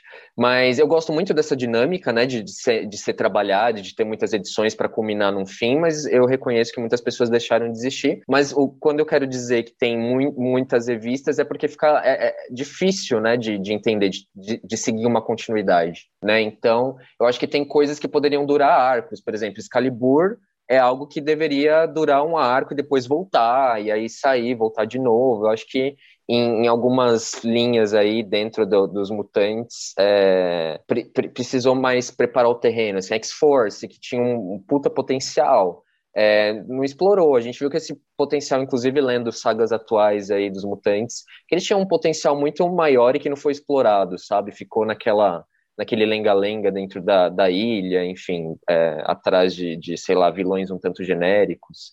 Enfim, Novos Mutantes é algo que eu quero muito pegar para ler, que Novos Mutantes é algo que eu nunca acompanhei assim, mesmo anteriormente. Eu sei que a classe de fãs mutantes tem muitos fãs dos Novos Mutantes, é, mas eu nunca fui um grande assíduo do, da equipe, então eu, os desenhos eu acho maravilhosos, assim, não tem uma edição que eu não olhe e fale, olha só que desenho maravilhoso, mas eu não acompanhei, assim, com muito afinco, eu, é algo que eu pretendo reler, inclusive essa conversa tá, essa conversa que tá rolando agora tá me estimulando, inclusive, a reler muitas coisas que eu acabei deixando passar durante um tempinho aí.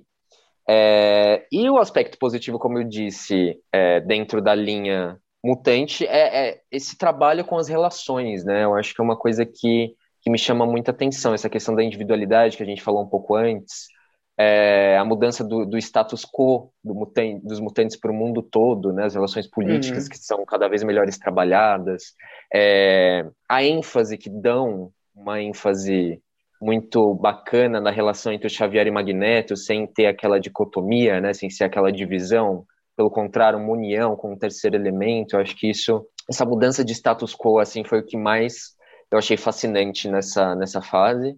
E, bom, eu, tem, tem uma coisa aí que, que eu considero meio termo, que a gente falou anteriormente, que é o isolamento editorial, né? Eu acho que nessa fase a Letícia falou bem, essa fase do Hickman isolou bastante os X-Men, assim, tanto é que quando eles participam de sagas externas a Krakoa, é, que nem eles participaram aí da, da do, do, Rei do Rei Preto, do, do Império, né, que é uma saga que está saindo agora recentemente aqui pela Panini, é, sou até um pouco genérica a participação deles, né? Porque nem parece que são os mesmos personagens que a gente está lendo escritos é pelo Rick, né? pra, pela equipe editorial X, né? Parecem que são outros personagens que dá, causam uma estranheza, assim, quando a gente vê a Tempestade ou a Jean Grey se envolvendo com um simbionte, sabe? Tipo, não, não faz muito muito sentido, mas é, eu acho meio termo, que eu acho que isso é, é, bom por um lado e ruim por outro, porque eu acho que isso poderia ser melhor explorado também, essas relações políticas para além de ser só entre mutantes, essa relação é, com outros super-heróis, por exemplo. Uhum. A gente uhum. teve uma palhinha disso no início, no, na conversa que o Ciclope teve com o Reed Richards, aquela, aquela saga que foi lançada, Quarteto Fantástico e os X-Men. É, isso foi legal é, que o Dan Slott meio que depois deu uma cagada, né? Porque, enfim, uhum. ele tirou o status de mutante do Franklin Richards. Fiquei muito puto com isso, inclusive. Eu acho que todos os fãs de X-Men ficaram também. Muito, muito foda. E parece que foi para cutucar o Hickman, né? Mesmo. Foi invejoso, sabe? que os é. X-Men estão fazendo sucesso. É, polêmicas, polêmicas. É, então, eu acho que isso é, meio, é um meio termo, assim, né? Tipo, essa, esse isolamento editorial. É, agora, sobre os personagens, sempre gostei muito da, de, de três personagens é, dos X-Men. Eu sempre fui muito fã da, do, do, da Tempestade desde criança, né? Até porque eu acho que é uma uma personagem que tem uma fanbase bem grande. Eu sou muito fã da Tempestade, enfim, tudo que ela representou nos anos 90, aquelas frases de efeito que ela soltava no desenho nos anos 90 fizeram muito sentido para mim. Ela, ela, é um pouco leonina, né? Eu acho a Tempestade bem leonina. Por onde ela passa, ela chama atenção, assim, né? Ela é um pouco ela drag é queen, incrível. Assim, ela é. E, e, naquele desenho dos anos 90, aquela super, eu convoco, não sei o que. Eu acho. ela tá chamando atenção toda para ela, né? Ela não faz nem, nem um pouco de questão de ser discreta. E eu acho que os quadrinhos também trazem um pouco disso, assim, enfim. Eu acho que, sei lá, puxando um pouco a sardinha, assim, para essa questão mais identitária, eu acho que qualquer fã gay de X-Men é muito fã da Tempestade, assim, se enxerga um pouco é da verdade. Tempestade, sabe? É, ela tem uma fanbase de gays muito, muito grande, assim. Então eu me incluo dentro disso aí. E, enfim, gosto muito do Ciclope. Primeiramente, quando eu era criança, eu lembro que meus pais me deram de presente um, um boneco de Ciclope que ele projetava um filme do peito, assim. Eu achava maravilhoso aquilo. e ele era meu crushzinho de quando eu era criança, assim. Sabe aquele personagem que você é apaixonado quando era criança? Uhum. Eu era apaixonado pelo Ciclope, é. E, mas, é, enfim, e eu acho que a fase, a, a fase Morrison trabalhou ele muito bem, assim, trouxe muitas questões é, relevantes e ele continua sendo meu personagem preferido.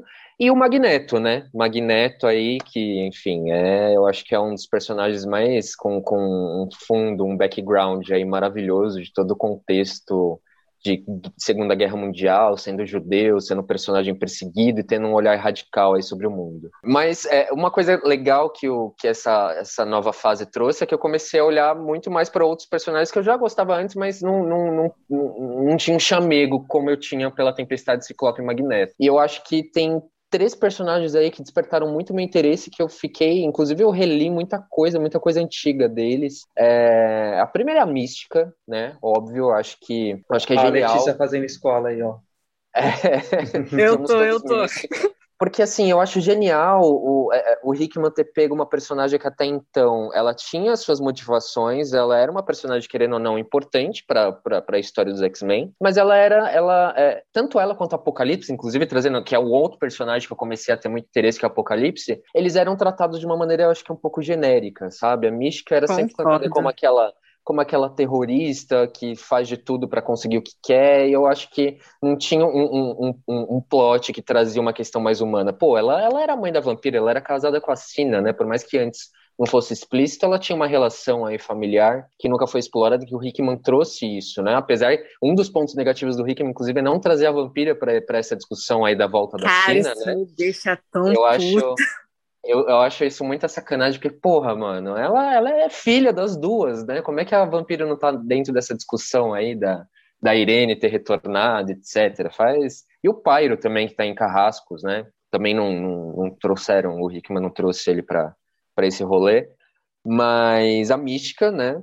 enfim, acho que dispensa um pouco comentários. É, ela, ela passou de uma vilã coadjuvante um pouco genérica nos, último, nos últimos anos para algo é, como uma protagonista, né? Ela é, ela é protagonista, assim, né? Ela nem aparece em muitas edições, mas quando ela aparece, ela provoca um estrago. Isso é maravilhoso. O Apocalipse, como eu disse, tem um background aí que, que foi colocado nele, porque ele, mais do que a Mística, era um vilão muito genérico, né? Eu acho que, pelo menos na minha opinião, assim, eu acho que ele, ele serviu muito bem ao propósito quando ele surgiu lá em X Factor, lá no, no final dos anos 80. Ele serviu aquele propósito, depois ele meio que, sabe, fizeram uma saga ou outra com ele, ele virou um grande vilão. Ah, teve a Era do Apocalipse, né? Não posso esquecer isso, que é isso. importante.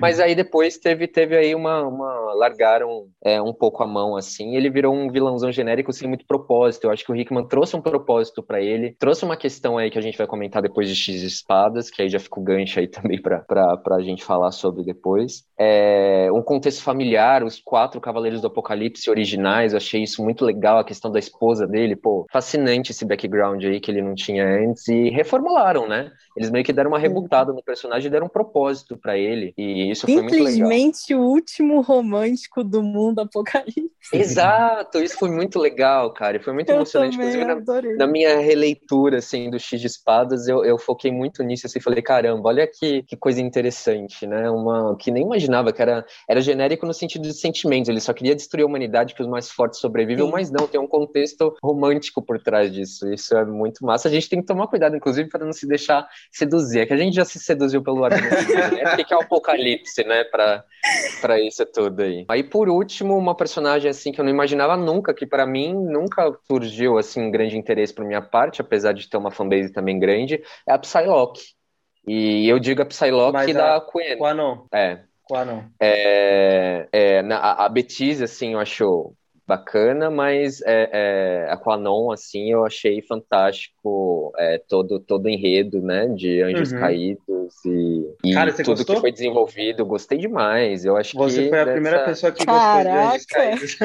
eu também tô Sério, eu achei, eu achei um, um, quadrinho, assim, tão... Eu achei que ele, ele é um pouco mais... É, é, eu gosto muito dessa, dessa coisa investigativa, sabe? Essa questão de suspense. Eu acho que o Anjos Caídos, é, Anjos Caídos trou trouxe essa questão mais de suspense, assim. Eu não sei, eu nunca ouvi muita gente falando mal de Anjos Caídos. Eu tô, eu tô é, falem aí para mim também, porque eu quero saber o que vocês acham, porque a minha visão de Anjos Caídos é, é boa, assim. Eu gostei muito da, da participação dela no, nos Satânicos também, eu acho que ela, enquanto líder, é, é muito interessante, assim. Ela, ela é uma ninja, né? E, e eu eu sou muito fã aí de Electra também, é, como a Letícia, eu sei que a Ai, Letícia também. também. E eu acho que ela tem muito disso, né? Elas são personagens parecidas, inclusive a vestimenta delas por muitos anos, inclusive nos anos 90 aqui no Brasil, eles vendiam uma, uma boneca da Electra que era Psylocke pintada de vermelho, né? Que Depois eu posso até buscar a foto, eu vou, vou mostrar para vocês. Mas e, elas enfim, são aqui, É, são muito assim, o, a, a, a, fisionomia delas são muito parecidas, né? E aí eu acho que trouxe essa questão desse silêncio, essa questão meio assassina na Psylocke que estava faltando mesmo. Ela é, ela é uma ninja, né? E eu gosto muito dessa, dessa relação que tem aí com essa busca pela filha dela, esse pacto que ela faz com o Sinistro. Eu acho que é uma personagem fascinante aí. Que agregou muito às histórias.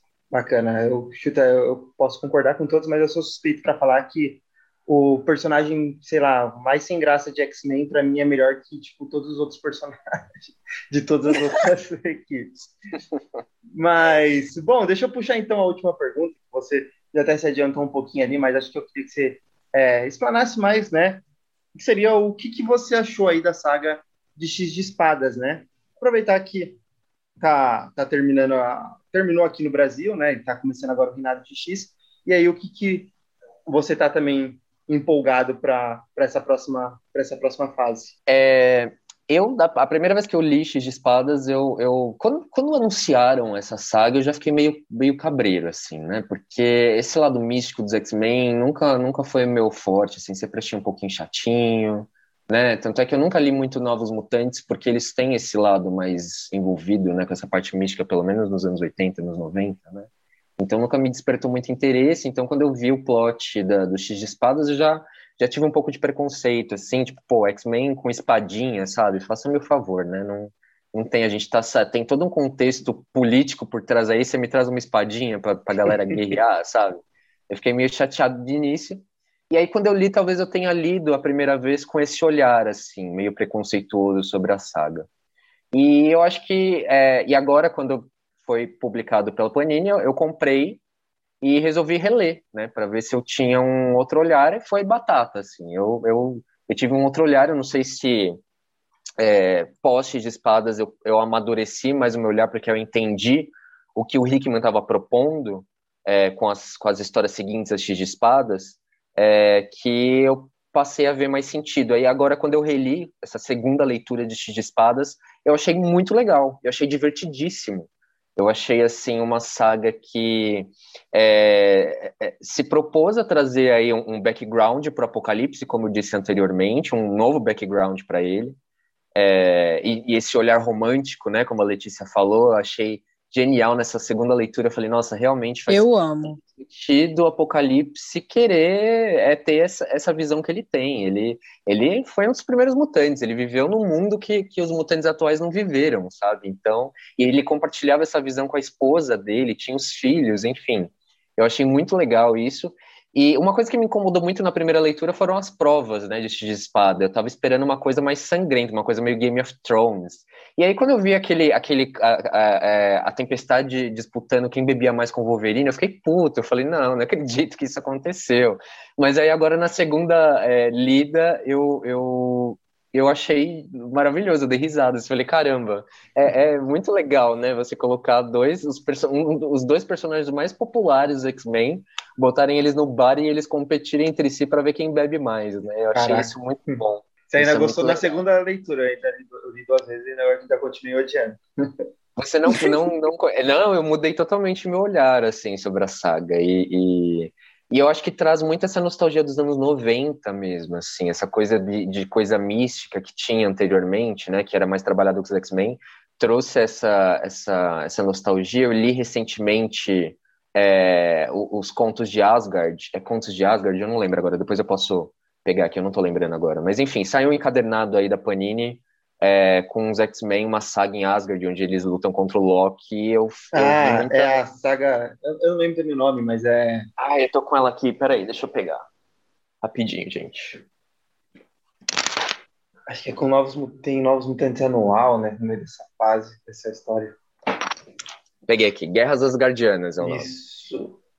E aí eu reli, eu comprei esse encadernado, e, e aí eu vi muita, muita coisa que estava ali no, no, nas guerras asgardianas, asgardianas na, na, no X de espadas, essa coisa mística, né?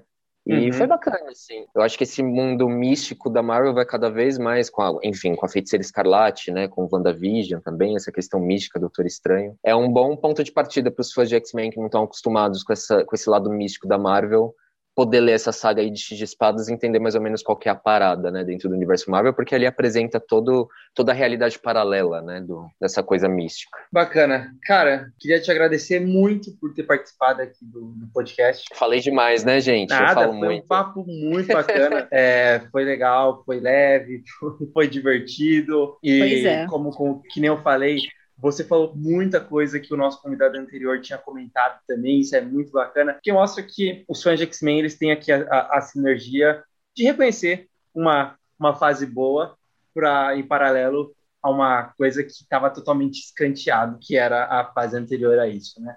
Mas, cara, uhum. obrigado demais. Se você quiser fazer um jabá aí para a galera te seguir no Twitter, fala aí qual que é o seu arroba, de repente falar também de outras redes sociais, algum outro projeto, pode se sentir à vontade, esse momento é seu. Bacana, quero agradecer aqui é, a participação, eu gosto muito do Topia X, estou é, muito feliz de, de, compartilhar esse momento aqui com vocês, espero que possamos aí falar mais vezes, eu acho bem legal. É, bom, a galera aí que quiser trocar uma ideia, quem compartilhar, quem quiser discordar, quem quiser, enfim, só não me xinga. eu tenho algumas opiniões aí, mas a gente pode trocar uma ideia, acho bem legal. Pode me seguir no Twitter aí, é LipUX. Eu pensei em UX por conta de Universo X-Men, olha só que coisa louca, né? Porque, enfim, é Lip, arroba LipUX. É, e tem o meu Instagram também, que é LipLTT, apesar de, de não acessar muito lá Tem, tem o Instagram do Caio lá bacana de fotografia. Acho melhor a galera seguir o Caio no Instagram. É, e fazendo um jabazinho aí pro Caio também. E aí eu tô. Eu, me segue lá no Twitter, vamos trocar uma ideia que, que é bacana a gente fazer essa comunidade crescer, e, enfim, todo mundo assim, se trombar no, no bar do sinistro lá e, e trocar uma ideia. Bom, a gente vai pagar uma passagem para Letícia vir de, do Rio de Janeiro para São Paulo. Por favor, Letícia. Nossa, Inclusive, eu tô pensando em visitar o Rio de Janeiro. Dependendo ah, pra então, onde for, a gente avisa, a gente pode marcar um encontro. Nunca Podemos. fui pro Rio, quero ir. A gente marca um rolê aí. Eu topo. Boa, cara, muito obrigado novamente e vai ser super bem-vindo aí sempre que a, que a gente precisar. Valeu. Valeu, Caio. Valeu, gente. Valeu.